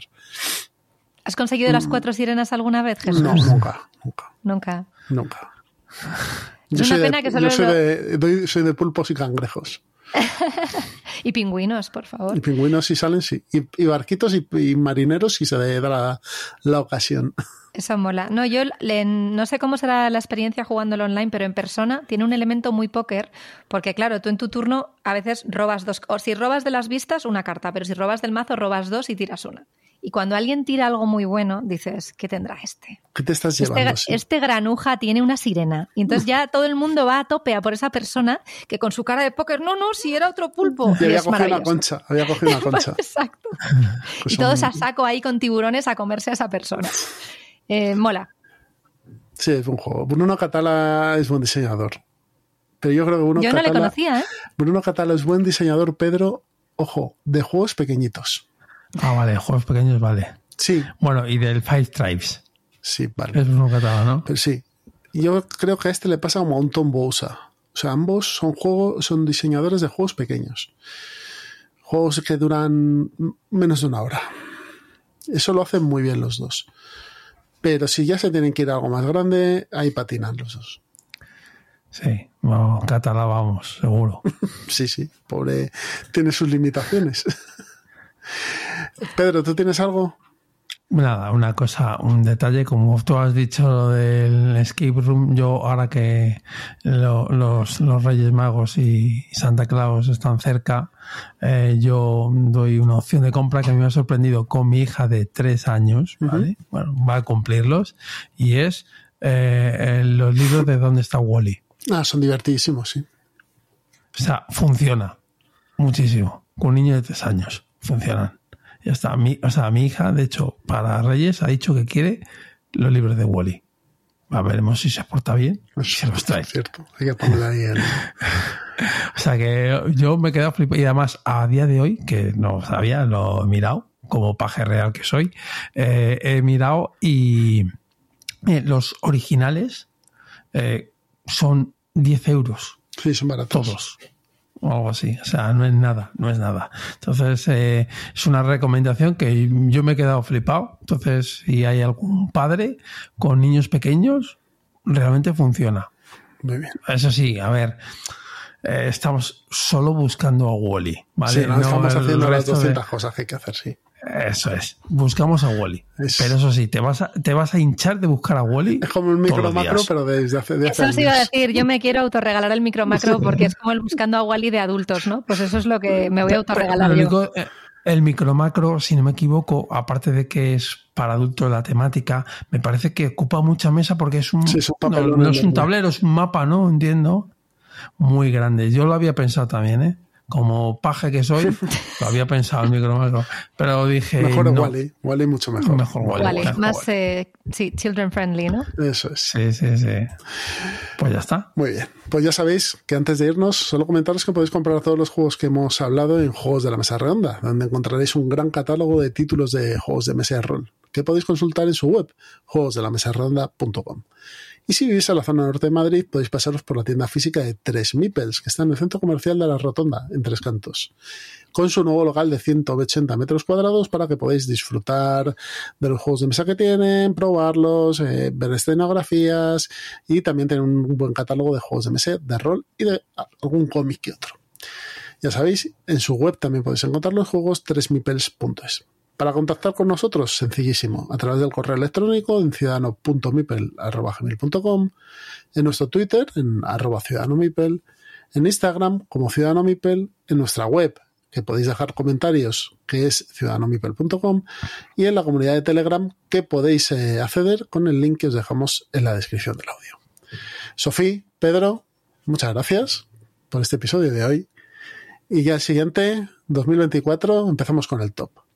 A los que nos estéis escuchando, os mandaremos un mensajito para que rellenéis la encuesta de los juegos que han sido tops para vosotros en este año. Ah, y antes de irnos, podéis comprar nuestro microbatch de la BGG, el microbatch de fans de Ciudadano Mipel. Ya sabéis, eh, por un Geek Gold de estos, tendréis el mejor microbatch que se ha hecho nunca, jamás. Un abrazo a todos, cuidaos mucho. Despedíos. Muchísimas gracias. Muchísimas gracias, chicos. Me lo he pasado genial. Me alegro. Y, y bueno, espero no haber dicho muchas tonterías. Pero mujer. ha estado No, muy guay. hombre, Ha estado muy guay. Las justas. Gracias por la Pues oportunidad. Nada, hombre. No, no, no se merecen. Y bueno, como habéis visto, Jesús ha aprendido a hacer una voz femenina. Entonces, eh, claro, Miguel y Roberto no pueden hacer esas voces. Entonces, ah, vamos a ser tres de momento.